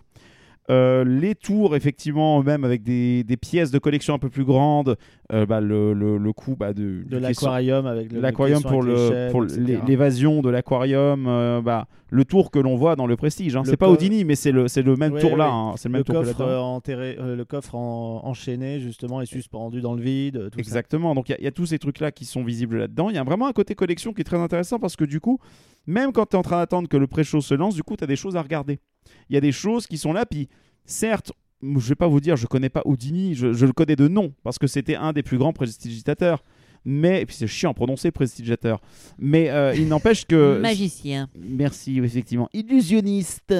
Mais du coup, euh, c'est un, c'est, un grand personnage. Il est connu, il est souvent référencé par d'autres qui, quand il cite justement des, des, des, des, des, des, des- des esthètes de ce, de ce milieu-là, Et parce qu'il y avait pour un, côté euh, mise en scène qui était très fort. Quand j'étais gamin, j'ai appris euh, qui était Houdini grâce à l'attraction. Ouais, bah voilà. Et ça, je trouve, encore une fois, tu vois, ça, ça fait que cette attraction-là, elle rentre dans une catégorie d'attractions qui sont chères à mon cœur, parce que d'une attraction qui est un divertissement, tu découvres quelque chose qui est un pan de la culture, mais d'une culture vraiment ancienne, un truc ancré.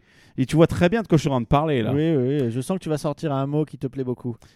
Ah non, non, non, non. Non, ça je- marche pas trop là-dedans. Non, non, non, mais je... bah, si on peut parler d'edutainment, mais le, le dimanche, di- ce qui est intéressant là-dessus, c'est pas que ça, c'est typiquement là-dedans qu'on va ranger le Visionarium, qu'on va ranger de la Terre à la Lune, qu'on va ranger ces attractions qui en fait te font découvrir un auteur de la vraie, de la, je vais pas dire de la vraie culture parce que la pop culture est la culture aussi, mais le, mais d'une culture un peu, tu vois, euh, un, un peu euh, qui a un peu de poussière dessus, tu vois, de la, de la Oui, culture, de la culture stylée, moi je trouve. moi je dis, je vais, moi je vais dans un parc et je dis, bah tu vois, moi mon attraction préférée, elle m'a fait découvrir le plus grand magicien de tous les temps ou bien un des plus grands écrivains de science-fiction de tous les temps, ça a quand même plus de gueule que de dire bah été dans un parc et j'ai découvert je pouvais acheter un sabre laser pour 20 balles, tu vois. Ça me Pour 100 euros, 100 dollars. Ouais, mais tu et fais encore, une cérémonie et tout. Nom et de Dieu de bordel Et de puis au début, on dit- oui. voilà, c'est- Voilà. Oui, clair que ça fait du bien de ne pas sortir ta CB avant de faire une attraction des fois. toujours. Mais en gros, en gros- oh, le petit tag des premières access. Bonjour Effectivement, n'est-ce pas? Ce qu'il y a là, c'est que du coup, à Disney, il y a deux trucs qui valent 8 balles un croque kiri à la con ou un accès à, à une À attraction. BTM, ouais. Une un peu plus vite. oui. Et encore, et encore au minimum. Bref, mais en tout cas, ce que je veux dire là-dedans, c'est que oui, euh, je reviens donc pour euh, revenir à Houdini. Euh, moi, j'ai trouvé effectivement, comme Benji, tu l'as dit, c'est vrai que le main show est un peu. euh, en fait, il y a surtout, il accuse son âge parce que l'audio n'est pas toujours très très distinct. La musique est certes très audible. Oui, euh, j'ai remarqué que à part la voix d'Houdini, les voix additionnelles euh, justement qui sont censées Ouais. être venir du public, euh, des personnes qui participent, euh, qui sont avec nous dans la salle, Mhm. qui demandent à Houdini laisse-nous sortir, donne-nous la clé.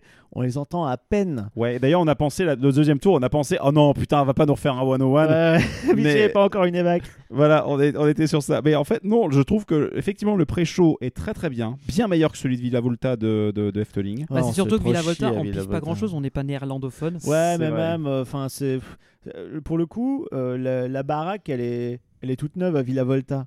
Alors que là, chez Houdini, tu sens le côté vieux, abandonné, avec tu sais, le côté victorien et, et euh, surtout la, la- la déco qui est avec les espèces de grosses chauves-souris, tu sais. euh, sur Ouais, et l'horloge qui murs. déconne en haut. ouais. L'horloge qui déconne à l'extérieur aussi, t'as des statues, il y a vraiment un côté euh, mystique, inquiétant, Ouais. euh, alors que Villa Volta, bah, t'es dans une villa, quoi. Alors ensuite, qu'on soit bien elle tourne. qu'on soit bien d'accord, il y a quand même deux trois, euh, deux, trois petites fautes de goût. Bon, bien entendu, on n'est pas sur un parc euh, d'une énorme carrure. C'est Bellward, ils font des choses bien.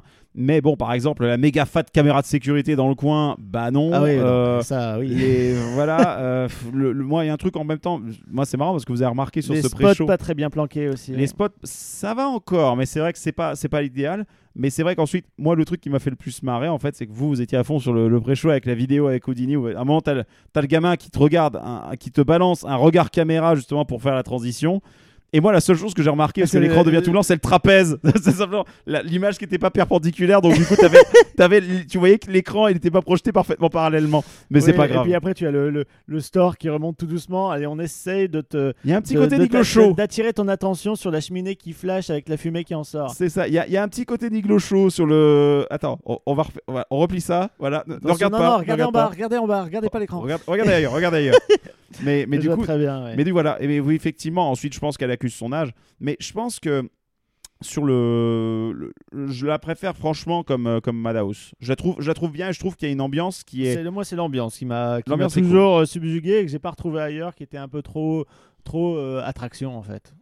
Ben, c'est Ou dommage alors qu'on ne trop pas- sérieux. Quand on fera euh, Walibi Belgium et Ah, qu'il y je aura l'ai le déjà fait, hein, je, euh, je- je la connais bien, la maison du génie. Pour moi, euh. c'est un des trucs qui m'a plus le, le plus plu en termes de Hmm. Madhouse. C'est la plus complète. Tu sais, c'est comme Cassandra où ils disent oh, la malédiction de Cassandra et puis c'est ça crie Ouais, Cassandra, Cassandra, Cassandra et C'est bon surtout la mal- dans le cul. C'est euh, surtout la malédiction des parcs qui grince hein, sur, sur Cassandra. je suis désolé, mais bon, c'est. c'est c'est c'est une toute petite C'est- Madhouse. c'est méchant, je Elle n'est pas super intéressante. Bah, on, parlait tout à l'heure de croque à 8 euros. Et ben justement, ça va être le moment de parler resto. Alors, mon bon Greg, si tu peux nous lancer le jingle approprié. C'est le moment de parler resto, c'est l'instant gros de Puissance Park. Alors euh, l'instant gros, c'est accompagné de, de l'instant euh, patience. Soyez Bonjour. très très à patient. partir de ce Oh point, deux heures d'attente. Attention, à partir de ce point, la journée part en sbeul. Alors il faut savoir que euh, donc je suis venu dans ce parc il y a quasiment 10 ans maintenant. hein. Euh, et j'avais justement regardé avec euh, mon ami de l'époque, qui s'appelle euh, Guillaume, Guillaume Petit, euh, dédicace. On avait fait un tour, on avait Guillaume regardé Petit à peu près- dédicace? Ouais. Ça fait long comme nom, ça, non? Non, non, c'est pas dédicace, c'est pas son. Tu sors. Greg. Bah, si je sors, on n'enregistre plus, là. Donc, euh, Non, reste, reste. reste. Reste, bah, tu peux rester, tu peux rester. Et euh, on avait regardé euh, euh, quasiment euh, tous les menus et il n'y avait pas grand chose, ou alors c'était des plats de cantine au niveau de l'entrée, ou alors beaucoup de snacks, Mhm. euh, ou des fast-food euh, un peu bon, cheap, tout ça. Et je n'ai pas remarqué de changement dans les menus. La cantine, c'est toujours le vol au vent. Euh, Il y a toujours les mêmes saucisses, il y a toujours les mêmes sandwichs, panini, Euh, bon, euh, on n'avait pas euh, très très faim et même il faisait très très chaud, donc on a dit Ouais. on va manger un petit truc. Et moi, j'avais toujours le bon souvenir de prendre une saucisse grillée qui est pas très loin de l'attraction Jungle Mission, donc où il y a une petite, un petit endroit justement pas très loin des girafes, tout ça, où il y a des petites tables, on peut se poser. il y a un tout petit food court avec deux, trois trucs de bouffe et puis un petit, un petit des tables, quoi. Voilà, donc il y a deux personnes devant nous. Toi, euh, Benji, tu vas au stand juste à côté où ils vendent des panini, des sandwichs. Voilà, je trouvais que ça avait l'air pas 3 4 mal. personnes devant toi. 3-4 personnes, ils étaient trois à s'occuper au comptoir. Voilà, dis, trois au bon. comptoir. Nous, il y avait qu'une seule fille, donc euh, voilà. Et, et c'était long. And stop the clock Qu'est-ce que c'était long, mon Dieu. Oh là là. Ils ont galéré. Et en fait, nous, finalement, One eternity later. Ouais, c'était deux, exactement ça. c'était deux éternités et demie euh, pour être. euh, ouais. C'est ça. Et, En fait, il faut euh, pas payer en euros, faut payer en temps là-bas. hein. Bonjour. Ça, Alors, je vais prendre une saucisse suisse, ce sera 20 minutes, s'il vous plaît. Voilà. non, pas le journal. hein. Et- mais, mais le problème, c'est que, euh, bah ouais, le, du coup, elle mettait les saucisses à chaque fois qu'il y avait des personnes qui demandaient euh, euh, pour en avoir une. euh, il y en avait pas. Enfin, elles étaient pré-cuites, mais juste chaudes. Mais du coup, elle les mettait le temps qu'on lui demande. Elle les posait. Ouais, Ah oui, ça, tu l'as lancé deux fois là en plus. Ouais, c'était un petit peu euh, difficile. Et du coup, on a eu une saucisse euh, cuite euh, décongelée, voilà. Ouais, c'est ça. C'est ce que vous m'avez con- Ouais, ouais. vous m'avez dit Voilà, visiblement. donc pas hyper Elle était bien pas cuite. mauvaise, mais c'est Elle vrai était que très bonne. Bon, moi j'ai eu un gros morceau de cartilage à un moment, mais c'est en pas même, grave. temps, en même temps, faut Ça dire un truc, une c'est que de la graisse, c'est dur de faire mauvais en général. hein. Ouais, voilà.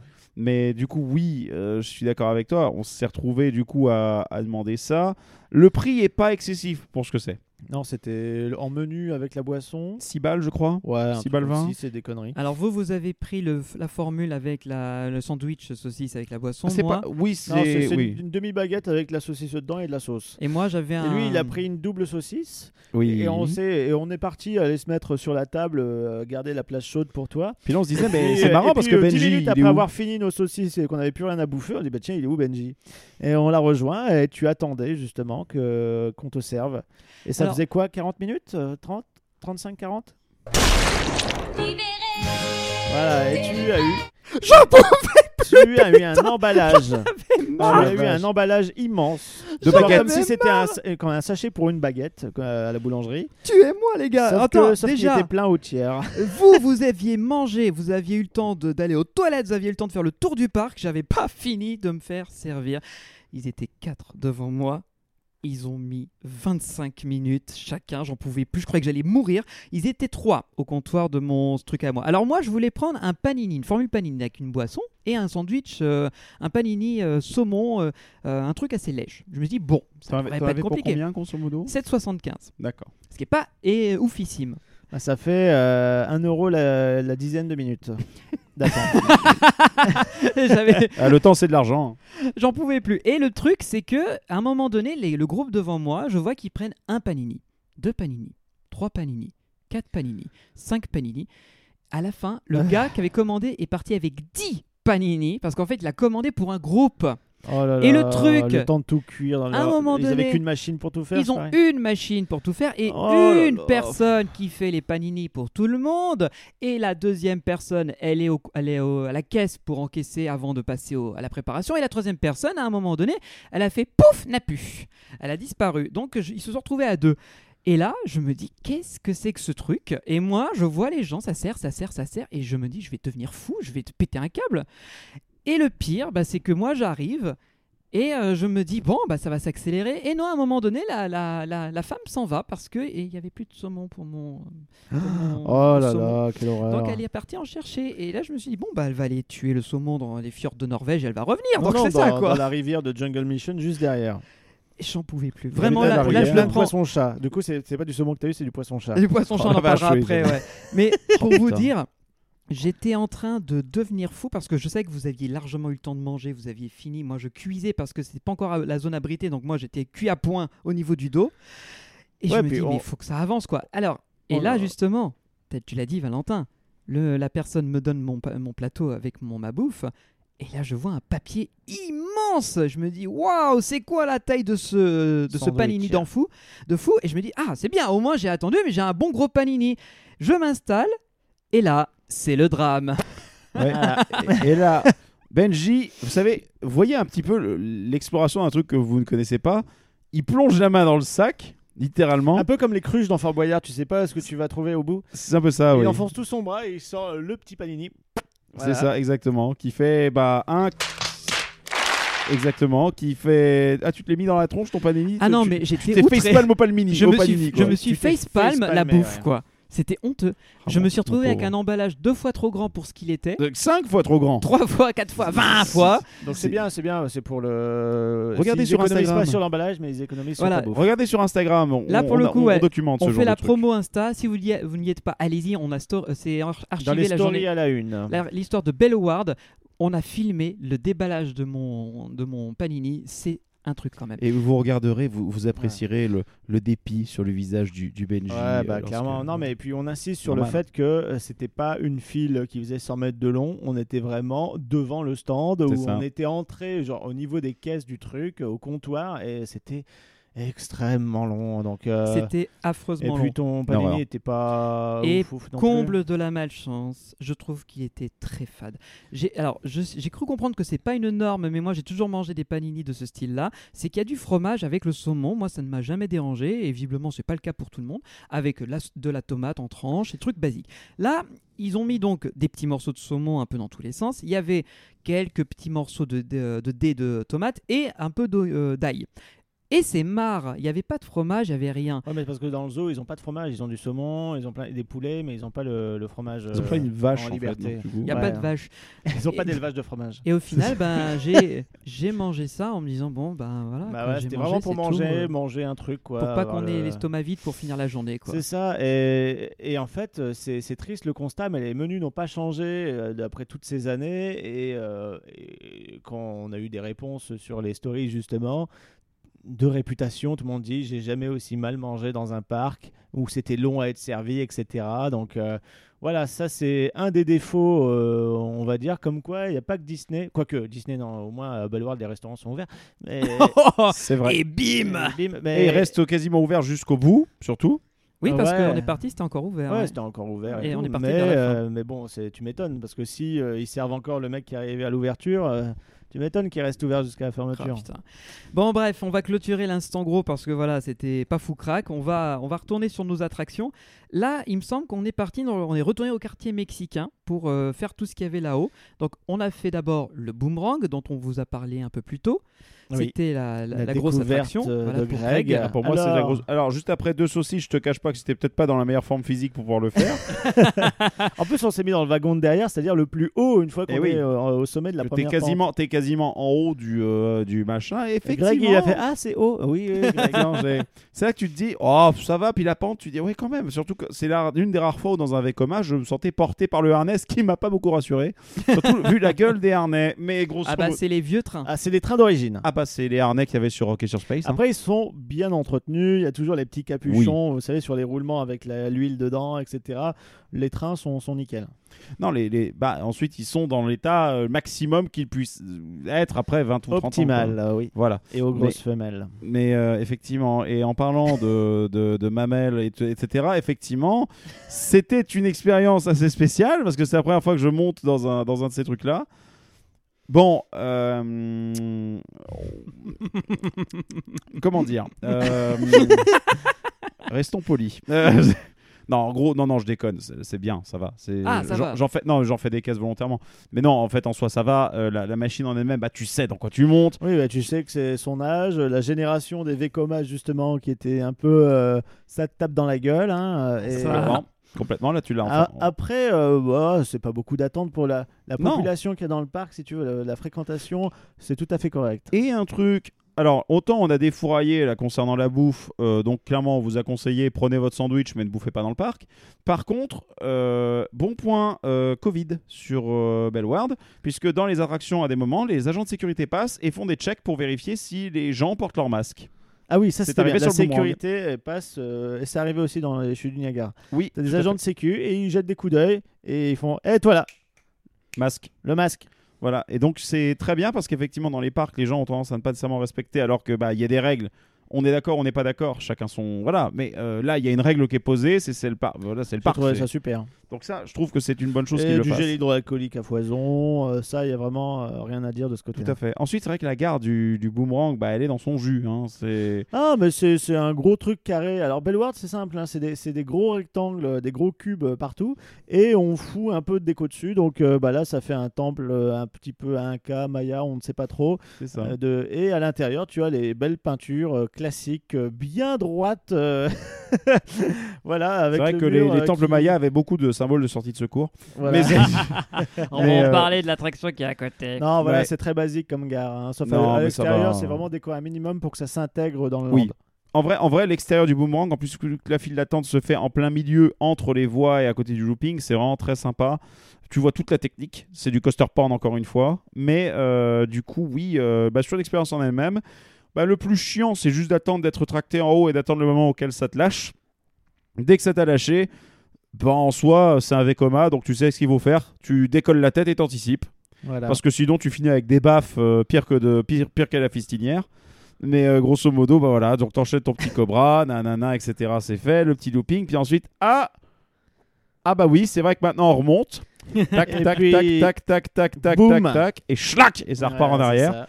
Et là, euh, non, en fait, sur les segments, sur les parties justement de, de traversée du circuit en lui-même, j'ai pas grand chose à dire. J'ai encore une fois, c'est du Vekoma qui a 30 ans. je euh, pense tu- limite que t'en as dit trop quand même pour un tour qui dure euh, 40 secondes. euh, là, ça fait déjà 10 minutes qu'on en parle.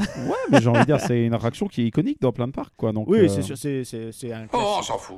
Oh, bah non, on s'en fout pas. Non, voilà, un bon Vekoma de la belle époque. euh, Disons que ça fait partie quand même des classiques. Ça fait partie des classiques. C'est comme les chaises volantes. C'est comme, euh, c'est c'était comme les ton top premier. speed. Et c'était ton premier, c'est C'est-à-dire surtout ton premier boomerang Vekoma, c'est aussi mon premier boomerang Oh, ça, c'est trop Ah, vous êtes des frères de boomerang, c'est On est les frères de boomerang. Euh, si ça, c'est pas la classe. Bon, Je sais pas si c'est une bonne idée d'ailleurs. Mais bon, c'est- est-ce qu'on va la parler question c'est à quel moment tu te claques le câble. Mais bon, ça c'est autre chose. Est-ce Mais- qu'on va parler de Ah, ce qu'il y avait à côté? Eh bien- qu'on va entamer de On va parler de ce qu'il y avait à côté et de Uru, euh, Ura- Huracan. Ura- Huracan. Voilà, donc si vous avez déjà écouté ou vous allez écouter l'historique euh, du parc, euh, il y avait une attraction qui s'appelait Los Piratas. Alors Los Piratas qui était dans la zone mexicaine, euh, ça marchait plutôt bien parce que bon, euh, point de vue euh, colonialisme, etc., ça match. Euh, et c'était une attraction qui, euh, même s'il y avait un petit côté un peu cheapos, on va dire, euh, qui était quand même impressionnante de par euh, la quantité d'animatroniques, euh, quand bien même ils avaient des fonctions euh, motrices, euh, on va dire relativement simples. Mais euh, j'avais, euh, j'ai un ami qui est un gros fan de Disney et qui justement connaît Disney de A à Z, euh, qui est vraiment très à cheval euh, sur la nomenclature, etc. Pour ne pas citer Dash, euh, chronique Disney, coucou. Et euh, quand il a fait cette attraction euh, à l'époque, bah, il était impressionné justement, euh, non pas par la loge des dinosaures, mais par justement le nombre d'animatroniques et aussi la taille des scènes qui était vachement impressionnante. Il y avait une petite musique, ce serait sympa à la limite de la fin de l'épisode de la mettre. Alors je sais qu'elle n'est pas disponible en version originale, mais un, un fan du parc l'a recréée en version synthétiseur, on va dire, même si elle était déjà en mode synthé à l'époque avec une petite mélodie assez prenante, euh, un peu dans l'esprit euh, des Pirates des Caraïbes, c'était assez cool. Et euh, ils ont remplacé ce truc-là, c'est-à-dire qu'ils ont tout viré l'intérieur, donc ils ont tout viré jusqu'à retomber au niveau des fondations. Et ben, du coup, ils se sont dit, bah, tiens, on a un gros hangar, qu'est-ce qu'on pourrait foutre dedans? Eh ben, on va mettre un gros coaster, enfin un gros coaster, on va mettre un coaster avec une partie Dark Ride. Et comment dire euh, Est-ce que vous racon- on raconte nos expériences avant Mais ou- c'est de la Oh, merde bah, ben, merci Jean-Pierre euh, d'avoir complété à ma place. Voilà, j'ai été extrêmement déçu par euh, l'expérience. Déjà, c'est pas beau visuellement, que ce soit de l'extérieur ou à l'intérieur. Euh, Disons que le coaster en soi, j'ai envie de dire.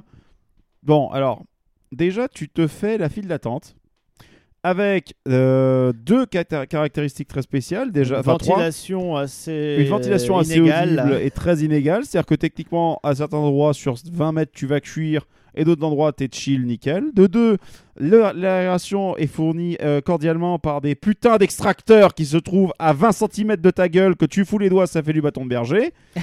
Donc, voilà. Et euh, de trois, euh, des corridors euh, témés façon Walt Disney Studio rouillé, en fait, hein, avec des tôles ondulées. hein. Euh, des, toulouse- ouais, des bouts de bois aussi. Bah, Alors ça, c'est la spécialité du parc. C'était hein. la blague qu'on se faisait entre nous, c'était bidonville Mais là, expérience. là c'était, quoi. comment dire, Ouais. euh, t'avais des, t'avais un, un minimum de thématisation dans le sens où c'est un chemin, genre pour passer à travers le temple, ça, ça tient avec du bois, etc. Ouais. Et, euh, par contre, dans le parc, un peu partout dans les files d'attente, on trouve des palissades, vous savez, qu'on met entre les jardins euh, pour pas trop Oui. voir ses voisins? Il devait y avoir une- en pain là ou en teck, j'en sais rien. euh, Il devait y avoir une promotion à Brico Dépôt et ils en ont foutu dans toutes les files d'attente euh, en guise de barrière Covid, je pense. Ouais, je pense. Et ça, euh, ce qui fait que du coup on trouve euh, les snaps, euh, les comptes Insta et les dédicaces euh, de tous les petits ados euh, qui passent par là et qui ont un stylo dans leur poche. Voilà, ou alors beaucoup de dessins, euh, bah, notamment dans le temple bah, Inca. du- Phallique, hein, voilà. non, non, c'est un dieu là, c'est le, c'est le, c'est le, le, le, la bite, la bite, euh, le bitoman. Oui, effectivement, Voilà. ça. Il y a Le énormément de références phalliques hein, sur ces files d'attente, mais bon, Voilà. c'est de- Disons que ce qu'il y a de très bien, c'est que. A- C'est cela, oui. Voilà. Voilà, effectivement. Et donc, du coup, l'idée, c'est qu'effectivement, bon, on se retrouve dans cette file d'attente euh, euh, égayée de comptes Snap et de numéros de téléphone qu'on n'a pas envie de, de taper pour le coup. Euh, et donc du coup, donc on arrive dans la gare, gare qui pour le coup m'a fait une première bonne impression. Oui, j'allais le dire, euh, la gare est pas mal, il y a des belles thémas. Je, je ferai abstraction de la porte qui était ouverte parce qu'il fallait Ouais, l'aération normal. Covid Ouais, voilà, oblige. avec l'aération Covid, c'est vrai qu'il y a dans la plupart des parcs qu'on fait en ce moment, il y a souvent des portes, des issues de secours ouvertes pour Voilà. euh, avoir une meilleure ventilation. C'est normal. Mais la gare est grande, elle est bien aimée jusqu'au plafond puisqu'ils ont fait l'effort de faire un faux plafond, même si les lumières LED sont pas très camouflées. Ouais, casier de, de stockage des affaires, donc ça c'est toujours Sur un le quai plus. de débarquement. très Voilà, bien. enfin bref, c'est aimé tout ça, sauf que, Que- euh, les opérateurs, alors je sais pas si c'est eux ou si c'est le parc, mais ça m'étonnerait que ce soit le parc parce que on est dans un endroit qui est relativement aimé, et ben c'est euh, Contact FM euh, techno dans toute la gare et donc du coup avec tu es dans une file d'attente avec un thème euh, tu es dans le temple tu arrives dans le quai c'est le temple à fond avec euh, les lumières etc et tu as tout tout tout c'est vraiment très très. C'est nul voilà, Voilà. c'est vraiment nul C'est vraiment nul. ça, ça te Et en plus, tu l'entends même pas. C'est-à-dire qu'en plus, les haut-parleurs sont tellement dans un mauvais état que t'entends en fait.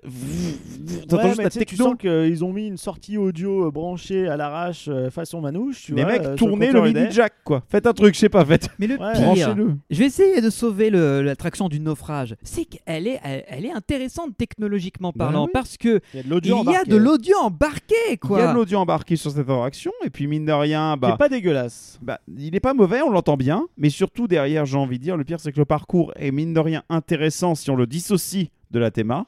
Mhm. Par contre, la théma a un problème, c'est qu'elle a été conçue pour bien passer sur une vidéo YouTube. C'est-à-dire que techniquement, tu vois bien devant. Par contre, en dessous et au-dessus, Oh, c'est bonjour les mecs, est-ce qu'on pourrait avoir un plafond, s'il vous plaît, en fait Il n'y a voilà. pas de plafond et euh, les murs s'arrêtent euh, ben, au niveau des rails, ce qui fait qu'on voit toutes les fondations de l'ancien bâtiment en dessous.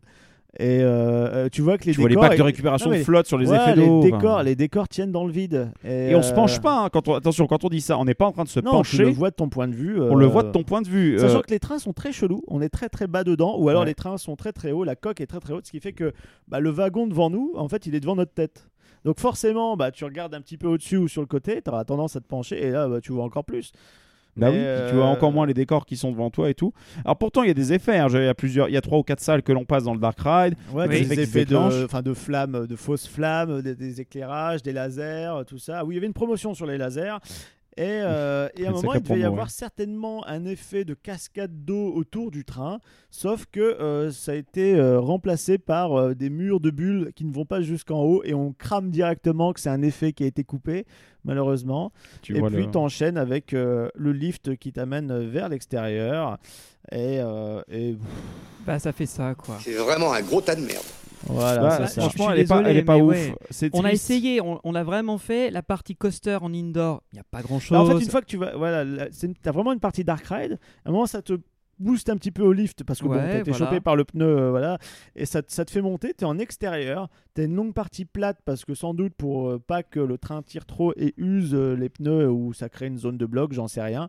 Et tu fais une espèce de petit zigzag sur le toit et tu re-rentres dans le bâtiment. Et là, c'est toute la partie qui n'est pas dark ride, mais tu es dans le hangar avec plein de lasers, avec du sable par terre ou que sais-je. Et t'as les murs en tôle, le toit en tôle, le sol dégueulasse, avec euh, de la musique qu'on avait- et des lasers dans tous les sens. On est sur une thématique aztèque, donc on avait Maya l'abeille, maintenant on a Maya laser. Ouais, non, mais Voilà. c'était. Voilà. Et puis t'arrives en gare et ok, euh, voilà, tu te prends un laser, un dernier laser dans la tronche. Et L'effet c'est est tout. beau, mais what oui, the mais fuck tu- c'est c'est beau pour une fête foraine. Ouais, c'est ça. Mais. Oh, Oui, pardon, euh, excusez-moi, j'ai un petit peu ripé sur le bouton, Je ça mitraille sec, je voulais dire. t'en as envoyé trois fois là, effectivement. T'as vraiment Il- mitraillé ce bouton Il là. est fragile le bouton. Mais ce que je veux dire, Il ça mitraille sec. Quoi. On, est- Voilà. on va pas se le cacher, l'attraction, elle est très moyenne. J'ai regardé En un termes peu de sensations, euh, pas grand chose. J'ai regardé un peu le datasheet autour de cette attraction. Alors, le data on- shit. on, on regarde, on s'était posé la question qui était le constructeur de cette euh, machine? Et euh, vous allez être surpris, c'était Zirer. Oh Zirer. Je ne m'attendais pas à ce que ce soit eux. L'attraction date de mars 2013, donc on n'est pas Bah, sur une c'était, vieille attraction. euh, je te quoi. dis, moi, là, j'y étais en 2012, c'était euh, l'année avant que ça ferme. Et c'est malheureux à dire, mais euh, ouais, c'est une attraction qui en plus a l'air d'avoir coûté assez cher, puisque d'après RCDB, on serait sur un coût d'environ 4 millions d'euros. Oh là là, Ce qui ça- fait quand pour même un parc un- comme ça, c'est un gros investissement. hein. Pour un parc gros- comme Bellois. Gros investissement. Puis Mais- non, ça se comprend. hein. La musique embarquée, je pense qu'il a fallu la produire. Le... tout. Enfin, c'est pas le, le plus gros investissement. Surtout, Ah, il a fallu pense- rétrofiter le building. quoi, Non, je pense que la destruction devait faire du, de l'ancienne attraction devait faire partie du budget. J'espère pour eux. Franchement, Peut-être, oui. euh, il y avait, pff, c'était rempli de flotte, tu avais des canaux, etc. C'était vraiment Mais ouais. complexe. J'ai pas de bons souvenirs à dire sur cette attraction. Il a fait très chaud dans la file d'attente, pas d'aé- d'aération. Ouais, enfin voilà, la musique, la techno laissée par les opérateurs, ça n'allait pas. Aïe, aïe, aïe, ouais. Le dar- la partie coaster, elle était Oui, voilà, toi, mollassonne. tu, tu disais aïe aïe aïe, effectivement, c'est le thème euh, hispanique euh, normalement. la partie extérieure, on comprend pas pourquoi on Aïe, est dehors. Elle est, mo- elle est molle. La, la part, la- l'onboard avait l'air d'être sympatoche, mais au final, on- peut-être oubliable. le seul truc. euh, non, l'ambiance musicale, c'est le seul truc qui m'a marqué en bien. Et encore une fois, le fait euh, d'avoir la promo euh, chez euh, Technolaser, un acheter les 10 autres offerts, y en ait partout, ça n'allait pas du tout. On voit pas le rapport en fait. Bah c'est ça. Moi, je veux compre- je, je peux accepter l'idée qu'il y ait un ou une, une ou deux salles, par exemple Chiapas, où ils se sont lâchés, ils ont fait un truc Ouais, mais rigolo. la salle est bien décorée de A à Z. Voilà, il y a- c'est une salle, elle Et est c'est un- décorée de bien de A à Z, mais c'est tout. Le Et reste c'est est un réaliste. délire en plein milieu du parcours et le truc marche bien. Bah là, c'est partout. euh, bah, ça marche pas très bien. Voilà. Et c'est surtout pour remplir le vide. Donc euh, au final, on est sorti de ça, on se dit bon bah ça nous fait le crédit, mais c'est tout. quoi. Bah ouais, puis moi je, je, En soi, je veux c'est- qu'on me rende Los Piratas, euh, qui était beaucoup plus drôle. C'est très réminiscent d'ailleurs l'usage des lasers en général. Faut faire. Moi, je juge qu'il faut l'utiliser avec parcimonie dans une attraction parce que typiquement, vous voyez, c'est ce qui fait la différence. Je vais reparler de Space Mountain et de Eurosat, mais typiquement, la différence majeure entre les deux, c'est que Eurosat abuse, enfin abusait des lasers. Euh, Il y en avait partout et du coup, ça fait pas espace laser. Ça fait un truc futuriste, mais ça, ça ne colle pas. Un laser, c'est très rare d'avoir un véritable usage du truc, à part pour des forces mystiques, des murs, des murs, euh, des murs virtuels qui se, qui se désintègrent, ce genre de truc. Là, typiquement, pourquoi des lasers en plus qui dansent, qui font des trucs, des passages Je peux comprendre l'usage du premier dans le- lors de la drop principale, mais après derrière le reste, c'est vraiment bah ouais bah écoute là il y a une hélice donc on va mettre un truc au centre qui va faire des flashs autour. euh, là on va avoir d'autres machins qui dessinent sur les murs. Tu te dis en plus c'est des formes, t'as l'impression que c'est une pub pour PlayStation puisque t'as les t'as juste le carré, Ouais, le des formes rond. euh, très géométriques. euh, Ouais, bon, c'est euh, franchement c'est non quoi, j'ai envie de dire. limite je préférerais des écrans avec des trucs affichés plutôt que ça quoi. Ouais, bon, voilà. Donc, un petit peu triste. Oui. Et clairement, je pense pas que cette attraction ait été un game changer euh, pour le parc euh, parce qu'il n'a pas beaucoup évolué depuis. Et, et par contre, Wakala, euh, rien à voir, hein, mais c'est Mhm. vraiment une très bonne addition, euh, bien calculée, bien optimisée, bien placée. Et euh, non, clairement, Huracan, pff, même s'ils ont un peu retapé la façade pour créer une espèce de- d'entrée un peu euh, grandiose, euh, ça ne fait pas du tout honneur au reste du parcours. Non, en plus accessoirement, où est le temps d'attente s'il vous plaît? Ah non, mais ça c'est un- une récurrente de Belloward. Il y avait beaucoup d'attractions où il n'y avait pas le temps d'attente. Ouais, mais bah, c'est marqué sur des panneaux d'infos un peu euh, partout quand ils affichent pas euh, Windows 10. Hum, un peu, oui, n'est-ce pas? Ah oui. Oui, oui, c'est effectivement. Je, je- j'ai- ensuite, bon, ça, je vais pas aller leur jeter la pierre parce que même des grands parcs d'attractions à l'est de Paris ont le problème et ça se comprend quand Microsoft prend des décisions unilatérales. Mais bon, mais en tout cas, le, non, sur le, le principe de base, c'est vrai que s'il y a pas mal d'attractions qui ont des, euh, qui ont des, des temps d'attente affichés, c'était le cas notamment bah, de celle que vous avez fait à la fin, là, le Dawson Duel. Dawson Bah, Duel, on, a- l'avait. on en arrive justement, on va parler de celle-là, euh, oui. qui était la, la dernière qu'on a fait avant de refaire un tour de Wakala, mais on va pas revenir dessus. Mais sinon, juste, je termine juste sur les temps d'attente. Oui, je crois qu'ils sont donnés sur l'application. Alors, ils sont théoriquement mis. Alors, je ferai un petit Sur live, les panneaux. un petit hiatus sur la l'application qui est pour moi l'une des pires que j'ai connues. Ouais. Mais on va revenir sur ça après. On va, on va faire, la- on va euh, parler de la dernière attraction que j'ai fait avec Valentin, qui est donc Dawson Duel, qui est et ça c'est assez euh, important de le notifier, c'est un alpine coaster qui n'est pas en mode alpine, c'est-à-dire qu'il n'y a pas de montagne. Sur un flanc de montagne. Voilà. Là, ils ont construit une plateforme qui est très très haut, qui je pense même arrive bien au-dessus du Entre grand- 25 et 30 mètres sans doute. Peut-être, je ne sais pas, mais c'était suffisamment mais haut. super mais- parce que du Ouais. coup, la file, on monte dans des escaliers et on dépasse la cime des arbres. On a une Voilà. belle vue sur le parc. Et quand on est euh, à l'approche de la station, on voit justement à quel point le parc est étalé parce qu'on est côté, on va dire. Euh, je sais pas, euh, à 150 mètres du bout du parc côté zone canadienne. Et de l'autre, on voit au loin le Cobra, mais super boomerang, le loin. boomerang. Le Le boomerang, pardon. euh, boomerang, Cobra, kiff kiff. Pas, oui. Et euh, on voit, mais super loin. Et, euh, et du coup, euh, ben, on a attendu un petit peu parce qu'au début, il y avait qu'un. Il y a, Il y avait enfin, qu'une il y a deux chaîne, voies. ouais. Il y a deux voies, la C'est un dueling. bleue. C'est un dueling. Et du coup, il y en a un sur les deux qui était un petit peu HS, donc c'était un peu long. Et d'un coup, les deux se sont débloqués et ça allait euh, super vite. euh, Enfin, super vite, relativement Ça, vite. ça a annoncé une heure d'attente. En réalité, on a dû attendre peut-être 30-40 minutes à tout ouais, passer. un peu plus de 30 minutes. Et le truc, c'est que, ouais, euh, pour ceux qui connaîtraient pas ce que c'est qu'un alpine coaster, donc le principe de base, c'est que vous êtes en haut d'une montagne, d'une colline, vous êtes dans un tout petit véhicule de une à deux places avec un enfant, vous avez une ceinture, et en fait, c'est ce Et un frein. Et, alors, un frein, et vous allez dévaler une, une pente qui euh, sillonne autour de cette euh, colline ou de cette montagne, et avec euh, la possibilité d'avoir des virages. Et à la fin, vous arrivez en bas de, de cette structure, vous sortez, le truc, l'alpine, lui, va repartir dans l'autre sens, remonter la montagne et rebelote. Le truc, c'est que là, il n'y a pas de montagne, tout est plat. Donc, ils ont construit cette plateforme très haute. Et moi, alors là, je vais parler en mon nom, j'ai le vertige. Je suis quelqu'un qui, a très peur en hauteur. C'est vrai que sur la, alors, la plateforme est assez large de la file d'attente et euh, du, de l'entrée, on va dire, personne mobilité réduite, euh, qui est juste à côté. Mais toi, tu te tenais très très fermement à la corde euh, de la rampe centrale. Je suis très mal à l'aise sur ces attractions-là où il y a une file d'attente en hauteur ou avant de monter dans un véhicule ou quoi. Et, je, et dans, ma- dans mon fort intérieur, je me bagarrais en me disant il faut que je le fasse. Mais la vue était superbe. Voilà, la vue déjà était incroyable. L'expérience en elle-même, qui est pas très longue en soi et ni très excitante, est super agréable. Oui, parce que tu es au-dessus des arbres et le, bah, c'est ag- vraiment une forêt. Enfin, c'est, moi, j'aime beaucoup le cadre de ce Ouais. parc, comme c'est le cas à Nigloland, comme c'est le cas à Efteling aussi. D'être entouré par les bois comme ça, c'est, euh, c'est le meilleur des cadres. Et en plus, l'attraction, comme on avait dit un peu plus tôt, serpente un peu au milieu de Wakala à un moment donné. Pour peu que vous passiez au moment où un train passe, bah, ça vous fait un truc assez cool, quoi. Ouais, c'est stylé. Petite interaction. Et comme on est en dueling, donc j'étais euh, face à Valentin, qui m'a éclaté puisque forcément il Je suis allait plus vite. lourd. Je suis plus lourd. Mais c'est rigolo, on passe un bon Et t'as moment. fait sans les freins, c'est bien. Et j'ai pas du tout touché au frein au final, je me suis laissé porter, ça va pas hyper vite, clairement, à côté d'un Wakala ou d'un boomerang qui est lâché, ça va pas aussi vite. C'est impressionnant quand tu te.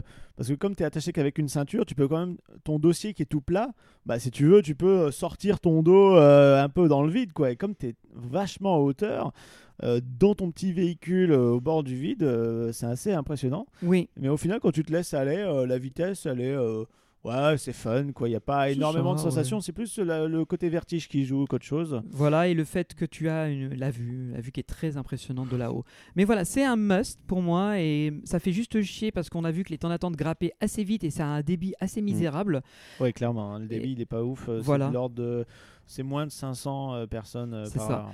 Donc euh, heureusement on l'a fait en fin de journée, on était sur l'une des dernières attractions parce que toi donc Greg, tu as aussi le vertige et t'as préféré rebrousser chemin, tu te sentais Ouais, pas. en vrai, t'as- au-delà de ça, c'est surtout que je commençais à être un peu claqué parce que le matin, on avait fait euh, déjà 300 bandes de route. Mais tu as Ouais. quand même eu le temps de faire une attraction en notre absence, euh, les Oui. chaises grinçantes. J'adore faire les chaises violentes, en fait. C'est euh, c'est toujours ma grande passion. Il y en a certains qui écoutent ce podcast qui, qui le savent bien, qui ont pu partager ça avec moi. Donc, qui est au niveau de Mais- l'entrée du parc. Ouais, bah, c'est au niveau de l'entrée du parc, c'est juste euh, à côté de la friture, hein, la, la- la friterie qui est juste à l'entrée. Et les chaises volantes, en fait, Elle est bah, super vieille cette attraction. Moi, je l'ai toujours connue. Et j'aime bien, c'est beau, comme euh, c'est super kinétique. Oui, effectivement. Ensuite, faut, faut juste mettre des boules qui quand tu le fais parce que Parce que sinon toutes tu... les chaises grincent. Toutes, absolument toutes. Mais, mais c'est vraiment bien. Moi, j'aime beaucoup. Elle est, euh, puis c'est, tout con, mais voilà, ça fait partie de ces petits trucs dans lesquels tu veux te poser, avoir quelques petites sensations, puisque bah, une chaise volante, comme vous le savez, bah, au tout début, vous êtes, euh, c'est, une structure type carrousel à la base, mais avec euh, juste des chaînes qui vous qui Mhm. vous maintiennent différentes chaises qui vont pouvoir bouger au gré de- des forces centrifuges. On va faire monter l'ensemble peut-être à 2-3 mètres de haut, 4 mètres maximum, et on va faire tourner ça de plus en plus vite. Et ça s'incline un petit Ça peu. s'incline un petit peu. voilà. Et pour ajouter un petit peu de sensation quand même, le chapiteau lui-même va se décaisser un peu, va commencer à, se- à s'incliner lui aussi, Mhm. ce qui fait qu'il y a une partie dans laquelle on est en hauteur et une autre partie dans laquelle on est un peu plus bas. C'est une attraction toute conne, mais franchement, ça, pour moi, ça fait partie des classiques, des flat rides quoi en quelque sorte. Et c'est pour ça que j'aime On bien a ça. oublié de parler d'une attraction qui se trouve dans la zone Far West, c'est-à-dire un endroit qui est parfaitement adapté pour, euh, pour le thème euh, de cette attraction, Oh, les oh. coccinelles. Ah oui, ah oui. Alors mon cerveau a fait abstraction de cette attraction à cause de tout ce qu'elle m'a fait vivre. Ouais, mais moi, euh, c'était un de mes premiers coasters quand j'étais petit, j'étais, je pouvais pas encore faire euh, le boomerang. Alors pour ceux C'était qui son premier crédit.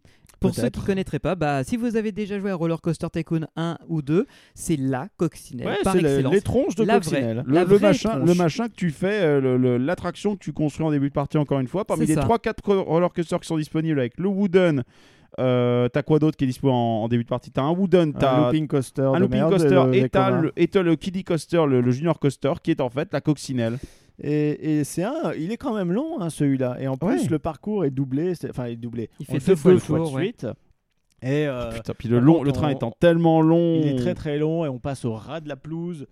Euh, il fait énormément de bruit. C'est un vieux zireur. ouais, euh, voilà, c'est un vieux machin. Nous, à l'intérieur, alors moi, je me suis installé dans une coccinelle tout seul parce que je savais que ça allait être compliqué. Nous, vous, vous étiez deux, deux on était adultes un petit là-dedans. peu serré, on a un peu On souffert était, en, Voilà. on était en first row pour le coup. Et, Et, là, on a euh, eu le- le- l'expérience du premier d'être poussé par tout le train de 15 wagons, de 15 voitures, où t'arrives en bas. En fait, t'arrives en haut du premier lift. Il se passe encore, rien. en fait, toi, t'es en haut du lift. T'as encore les derniers wagons qui sont pas finis de monter en bas. C'est ça. Et, quand, et... tu descends la first drop bah, au ralenti. Là, que Et quand tu lift. commences à remonter la bosse suivante, c'est là que boah, t'as la bourrasque de vitesse et où, en gros, comme tu as un dossier en plastique, et si t'es pas contre ton dossier, ben moi, mon dos, je me suis éclaté contre le dossier qui, du coup, poussait à 30 km/h derrière moi, voire plus.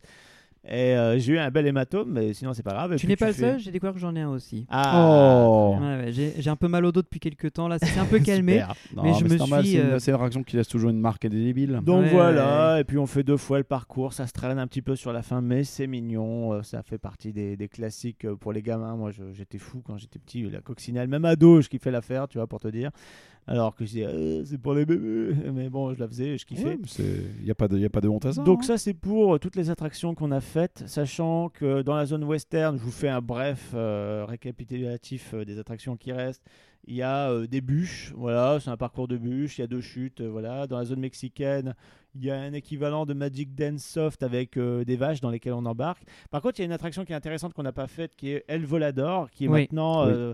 très peu présente dans, dans le monde entier. Il y en a peut-être deux, trois qui tiennent encore debout.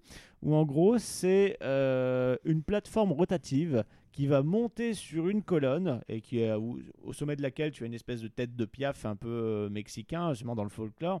Et ensuite, euh, donc ça, tourne et euh, cette colonne va s'abaisser, va se pencher et la base va tourner en même temps, ce qui fait que ça se penche un peu de façon aléatoire dans le vide. Comme le truc est un petit peu surélevé, un peu comme le cactus euh, de Frepertue City, on leur fait un coucou et tu as des fontaines d'eau, etc. C'est rigolo, ça joue un peu avec la flotte et un peu avec le vertige, le fait que tu te penches, que ça tourne.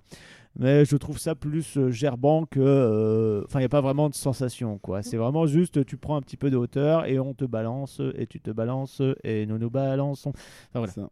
Mais au final, ouais, on est passé devant et on s'est dit voilà, la journée était déjà bien remplie, on Ouais. avait fait ce qu'on voulait en priorité. Dans la zone mexicaine, tu as aussi un, Un cinéma, cinéma 4D, bon, Ouais. avec un film euh, un peu ouais. standard, bof, pas très intéressant. Après, le classique carrousel, tasse, euh, tout ça, carrousel très moche d'ailleurs.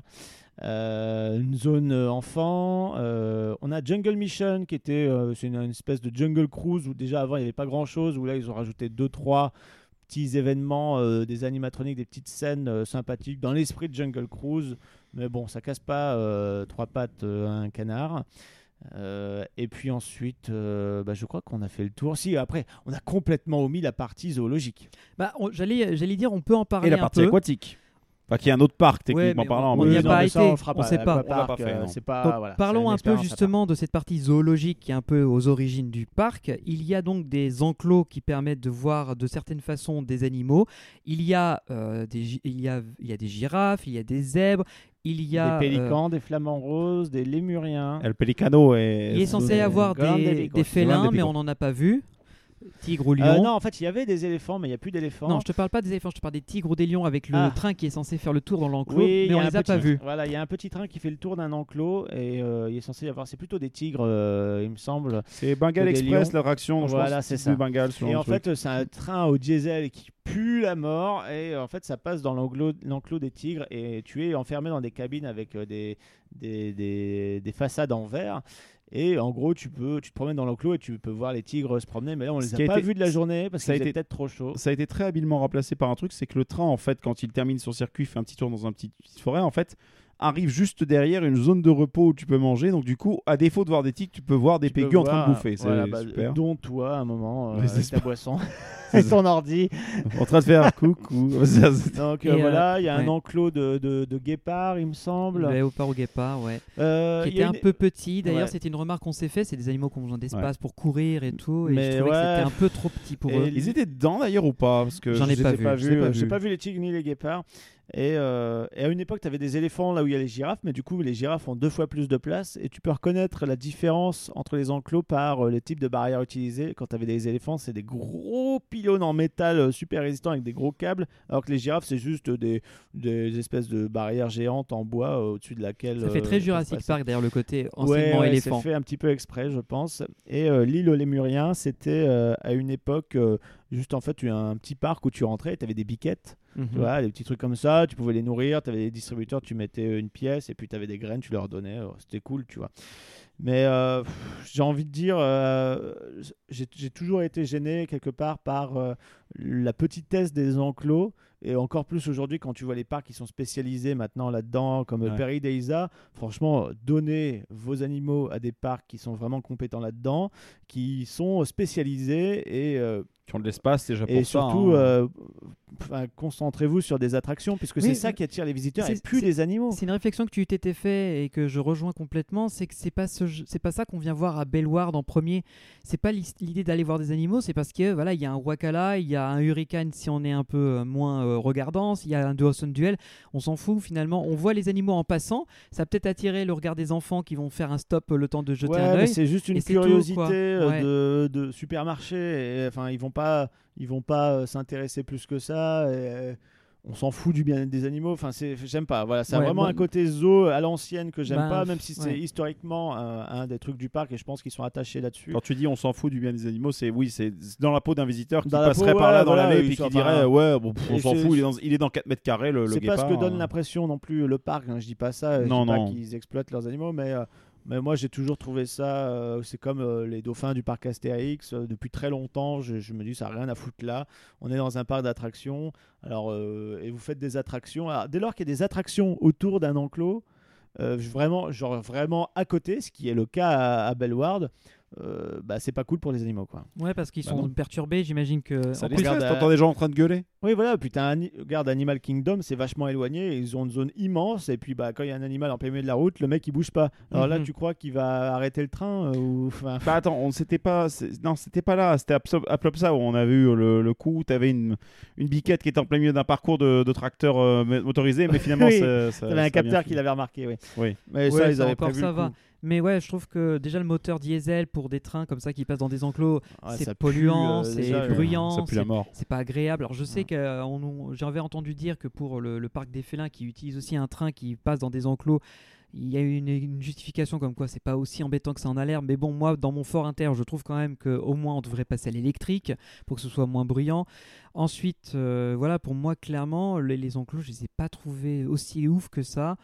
Et euh, ouais, on sent Les que installations sont vieilles. hein. c'est ce que j'allais dire, c'est tellement vieux à- par rapport à tout ce que le parc a décidé de faire en développement ces dernières années que pour moi c'est devenu obsolète. Euh, comme tu l'as dit, donner ces animaux à des parcs ou des réserves ou des zoos, ou des réserves euh, zoologiques euh, Qui font compétentes les choses bien et qui sont Voilà. spécialisés là-dedans. et euh, recentrez-vous sur les attractions, puisque comme en plus Bellward fait partie du groupe Walibi, à savoir Compagnie des Alpes, ils ont un savoir-faire qui est autrement plus intéressant dans le monde des parcs d'attractions classiques que celui dans le parc zoologique. Quoi. Puis ils gagneront de l'espace parce que là, mine de rien, je sais pas comment ça se passe. Parce qu'au-delà, c'est de la forêt, donc est-ce que c'est protégé ou pas Euh, Donc euh, voilà, ça crée de l'espace pour Bah, faire des attractions intéressantes, Tu dégages, du monde. tu dégages clairement l'enclos euh, des tigres. Tu les, aussi confies, tu les girafes, confies à un zoo local ou quelque chose comme ça, ou à une association, enfin bref, à des gens qui savent, qui savent euh, les gérer. Pareil pour les autres animaux. Le- L'enclos des girafes, tu as une sacrée surface à. Tu peux Elle est faire- immense. hein. À un moment, ils avaient, ils misaient un peu sur cette nouveauté-là, mais je pense pas que ce soit ça qui ait fait décoller Non. la moindre euh, fréquentation. hein.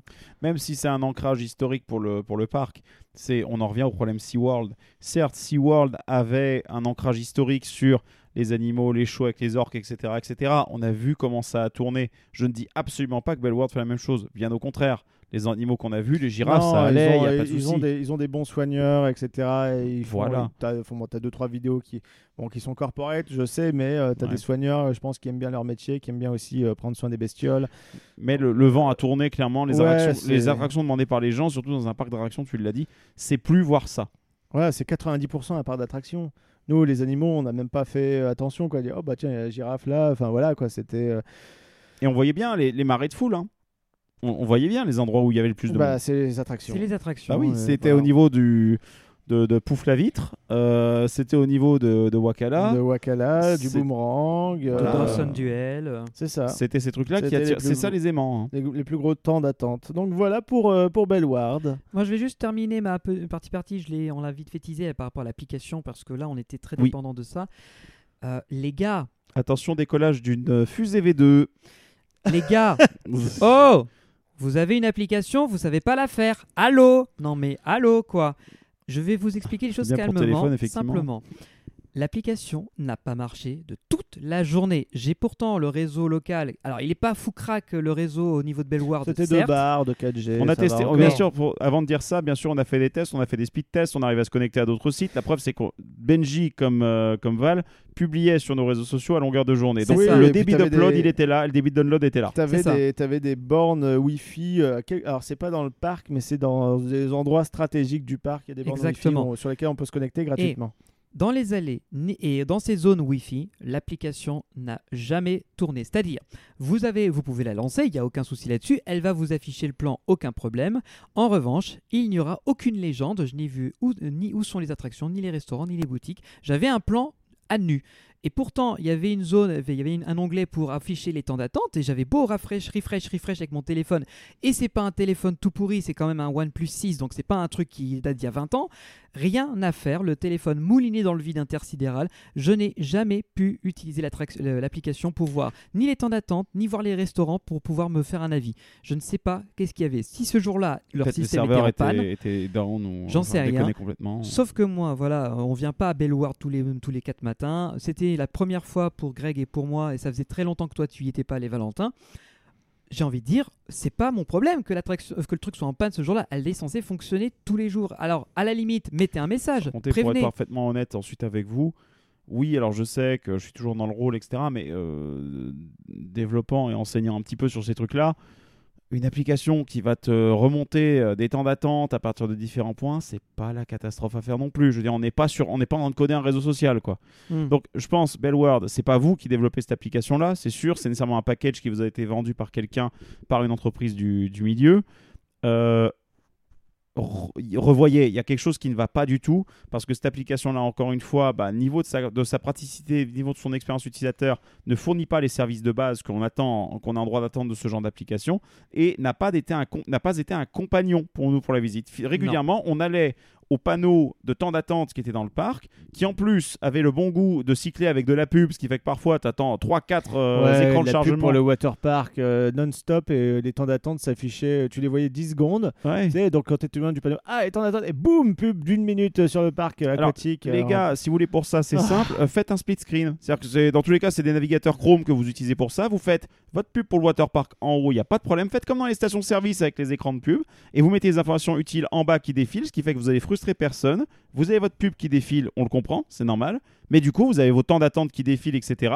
Et vous pouvez même vous permettre un petit truc, c'est la suggestion du moment en fonction des temps d'attente, etc. Pour que les gens puissent se diriger, dire bah tiens, peut-être qu'on peut aller faire tel truc à tel moment. bah, aussi les horaires du spectacle, il y avait un. Oui, les mecs qui sautent là de Ouais, des, plongeurs. ouais. Ouais, ça avait l'air pas mal, mais au final, Et les c'est- mecs et ils ce ont qui est fait bien, leur c'est promo. c'était aimé avec le land euh, qui- où, dans lequel ils se trouvaient. Canadien, Avant, c'était ouais. juste des, des plongeurs random, et là, du coup, ils ont fait un peu genre les bûcherons, tu vois. On l'a pas assez- vu, C'est assez mais rigolo. ça avait l'air sympa. Donc voilà, moi, gros point, sympa, noir, ça. gros point noir pour le côté euh, Appli.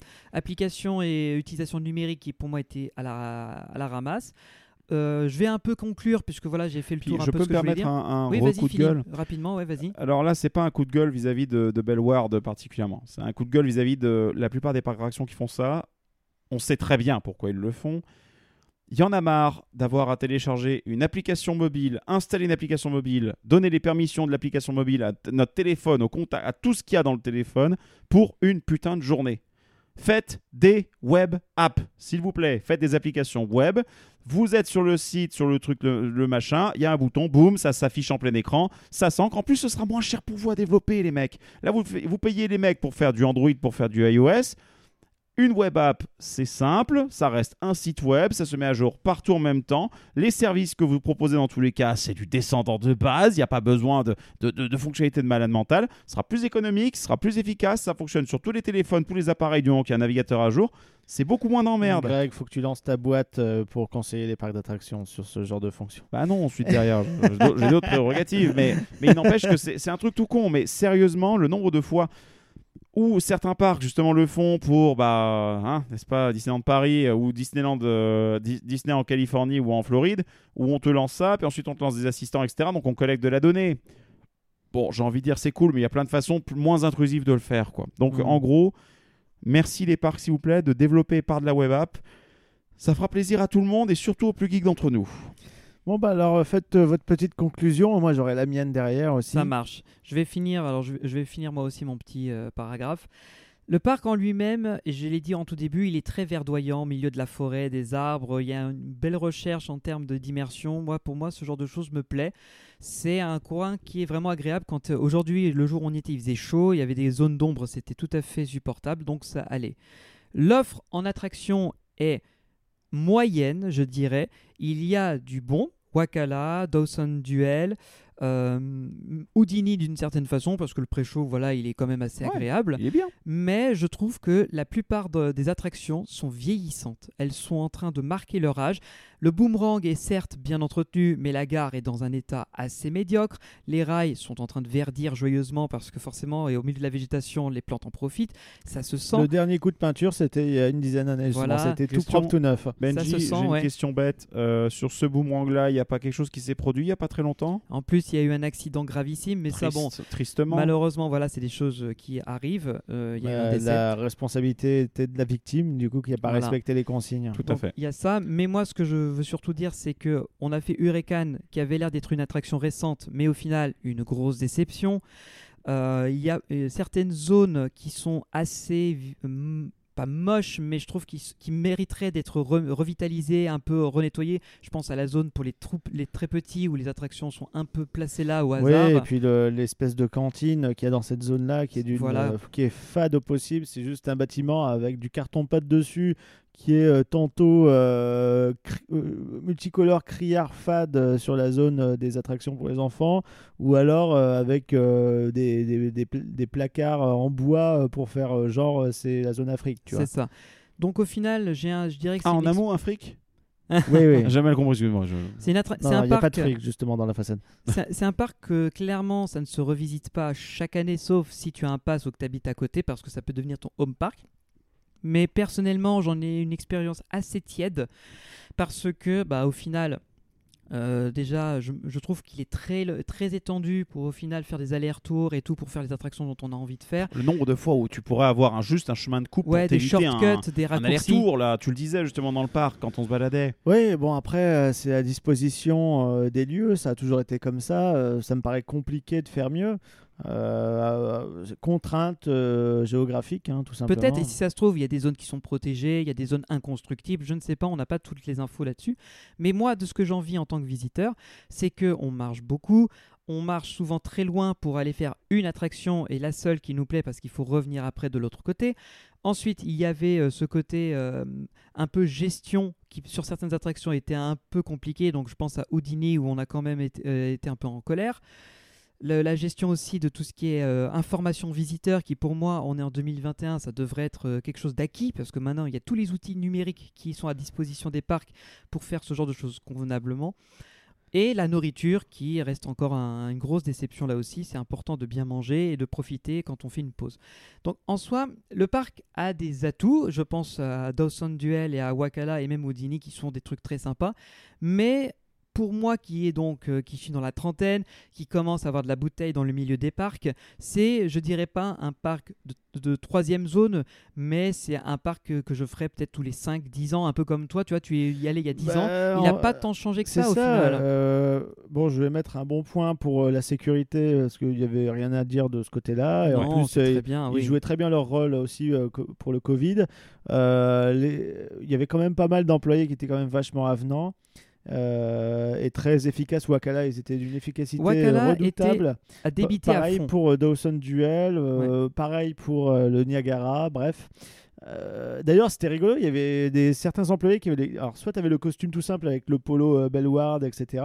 Et tu avais ceux qui étaient entièrement en léopard. euh, soit euh, la- le, le costard ou alors l'espèce de, De veste? de- Pour les filles, le tailleur, etc. Ah. full léopard. C'était assez rigolo. D'ailleurs, qui à l'entrée, malgré la foule, disait bonjour à tout le monde, expliquait les règles à tout le monde pour le Covid, etc. Donc, euh, chapeau à eux. Je terminerai juste, euh, après je te laisse la parole. ouais, Juste euh, vite fait, euh, pour terminer là-dessus, que euh, le parc en lui-même, donc j'aime beaucoup son cadre, que je trouve qu'il devrait encore plus se renouveler et véritablement abandonner le côté zoologique, Mm. qui est pour moi très secondaire, euh, qui, est, euh, qui prend beaucoup de place et qui pour moi n'est pas du tout l'attrait principal du lieu. Et ça doit être un budget aussi. hein. Et ça coûte très cher. Que le parc soit ouvert ou fermé, c'est un budget tout le temps. Donc ça aussi, c'est le genre de choses que pour moi, il devrait abandonner. Et euh, j'ai envie de dire, voilà, si demain euh, le parc décide de faire des gros investissements comme euh, Walibi Belgium a dit, sur 5 ans, on refonde le parc, on fait plein de nouvelles attractions, on crée des nouvelles zones thématiques, on essaie de rebooster le truc, je serai le premier à dire, ouais, je valide, je viens, je prends mon ticket, je veux tenter, je veux vraiment donner ma, ma En, chance. en tout cas, en tout cas, imaginons que ce soit un plan tel que celui-ci. Wakala, tel qu'on l'a testé, tel qu'on l'a vu, tel qu'il est opéré, tel qu'il fonctionne, est un très bon pas dans cette direction. Oui, je suis d'accord. C'est vraiment un très Quand bon exemple. Faites du familial, pas nécessairement du- de l'attraction qui va dans tous les sens, ça sert à rien si votre public est jeune. Euh, voilà. Et juste pour terminer, dernière phrase, si vous avez des enfants en bas âge, parce que c'est vrai qu'on nous demande souvent qu'est-ce que vous en pensez si vous devez venir avec des enfants. Alors nous, on c'est vrai qu'on est mal placé parce qu'on n'a pas d'enfants ou, ou quoi. Je pense que les enfants vont très vers- vraiment trouver leur compte là-dedans parce qu'il y a Oui. beaucoup de choses pour les très jeunes. Euh, les animaux, d'une part, vont les attirer, c'est sûr.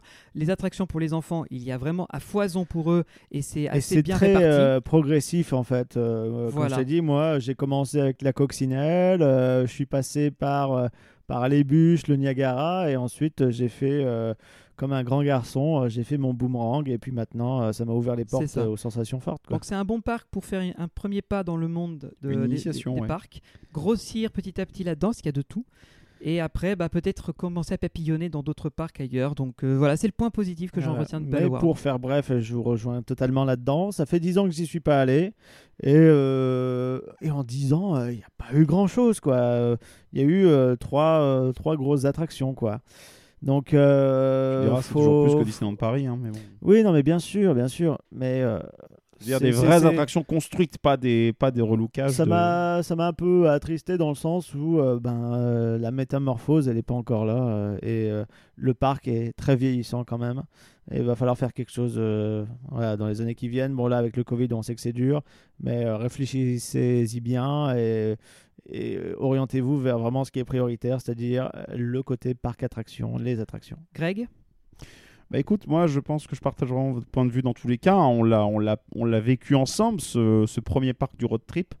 Euh, pour moi, c'était une découverte de A à Z parce qu'effectivement, Bellward, euh, bah, le truc auquel je peux comparer euh, d'une certaine façon sur un concept qui ressemble un petit peu, ça va être du Nigloland pour le côté très verdure et jardin d'acclimatation pour le côté mélangé avec des animaux. Mais c'est pas du tout les mêmes catégories de parcs. En soi, ça ne se compare pas.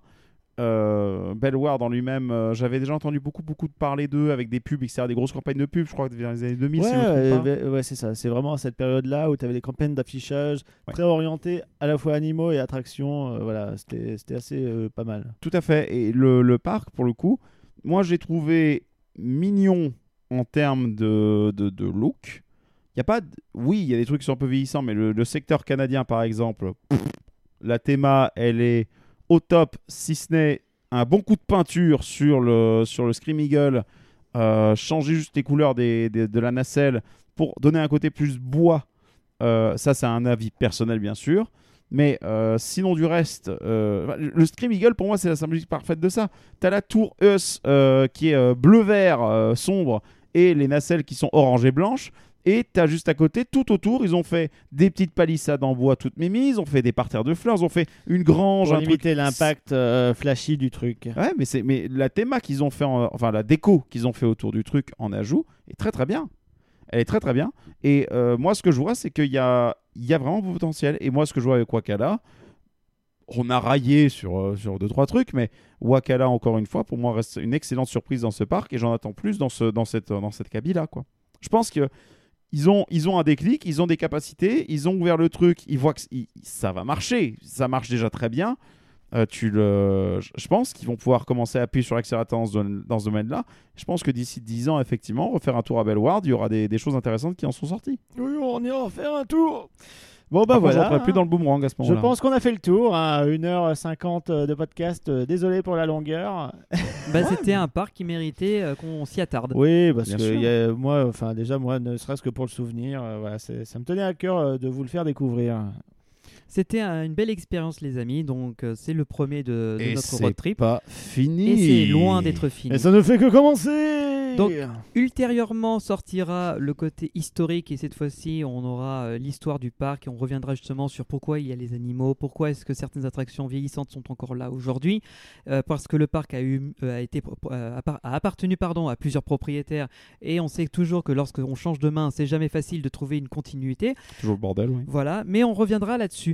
Donc, en tous les cas, comme d'habitude, et là encore plus que maintenant, puisque si vous l'avez entendu, on est très actif sur Instagram et sur les réseaux sociaux.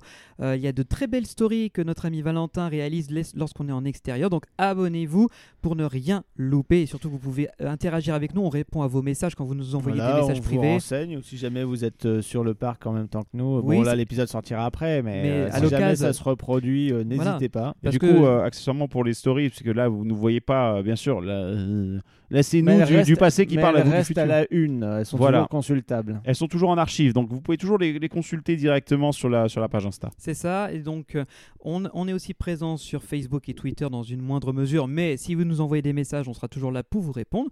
Si vous avez envie d'avoir des messages sur l'actualité en général des autres parcs et du parc du monde entier et un peu de tout ce qui est que technique et discuter avec nous aussi, on a un Discord. Le lien est disponible lorsque l'on est sur les podcasts et sur les réseaux sociaux. Il n'y a plus qu'à cliquer, abonnez-vous, c'est gratuit. Bien évidemment, vous commencez à connaître la rengaine. Ce podcast est disponible sur toutes les grosses plateformes, à savoir SoundCloud, Deezer, Spotify, Apple Podcast, TuneIn et j'en oublie certainement. Tapez Puissance Park, c'est sûr et certain, vous nous trouverez. Si vous avez des doutes, vous allez, vous allez sur notre site internet www.puissancepark.fr et dès qu'il y a un nouvel épisode, on met à jour. Ça vous permet de suivre un peu l'actu. Et bien sûr, et ça aussi, ça, ça commence à revenir sur notre chaîne YouTube. On commence à reposter de nouvelles vidéos. Il y a parfois des petites vidéos humoristiques comme, euh, si vous l'avez vu, la parodie de Cars Road Trip qui était sortie il y a quelques temps, mais aussi des interviews filmées, puisque là, on avait fait il n'y a pas encore longtemps une série sur les, des, dirigeants de Nigloland et c'était aussi un truc super intéressant à vous présenter. Donc, encore une fois, on vous incite à vous abonner parce que c'est aussi comme ça qu'on euh, commence à être connu dans d'autres parcs et qu'on peut essayer de vous proposer des contenus de qualité. C'est ça aussi notre but.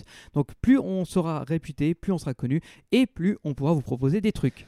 Donc euh, je vous propose de clôturer cet épisode euh, et cette fois-ci à la fois sur YouTube et euh, en version audio d'écouter une, recréation de la musique de l'attraction Los Piratas euh, qui a été fait par euh, Mister Piano 92. hein, C'est dispo sur sa chaîne YouTube et on va vous faire écouter euh, ce qui ressemble finalement euh, à ce qu'on pouvait entendre dans l'attraction qui était le plus gros dark ride du parc et franchement on pouvait rivaliser avec un Pirate des Caraïbes.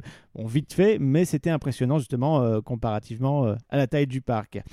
Donc, euh, à bientôt les amis À dans 15 jours, salut tout Bye le monde bye. Tacos de los Piratas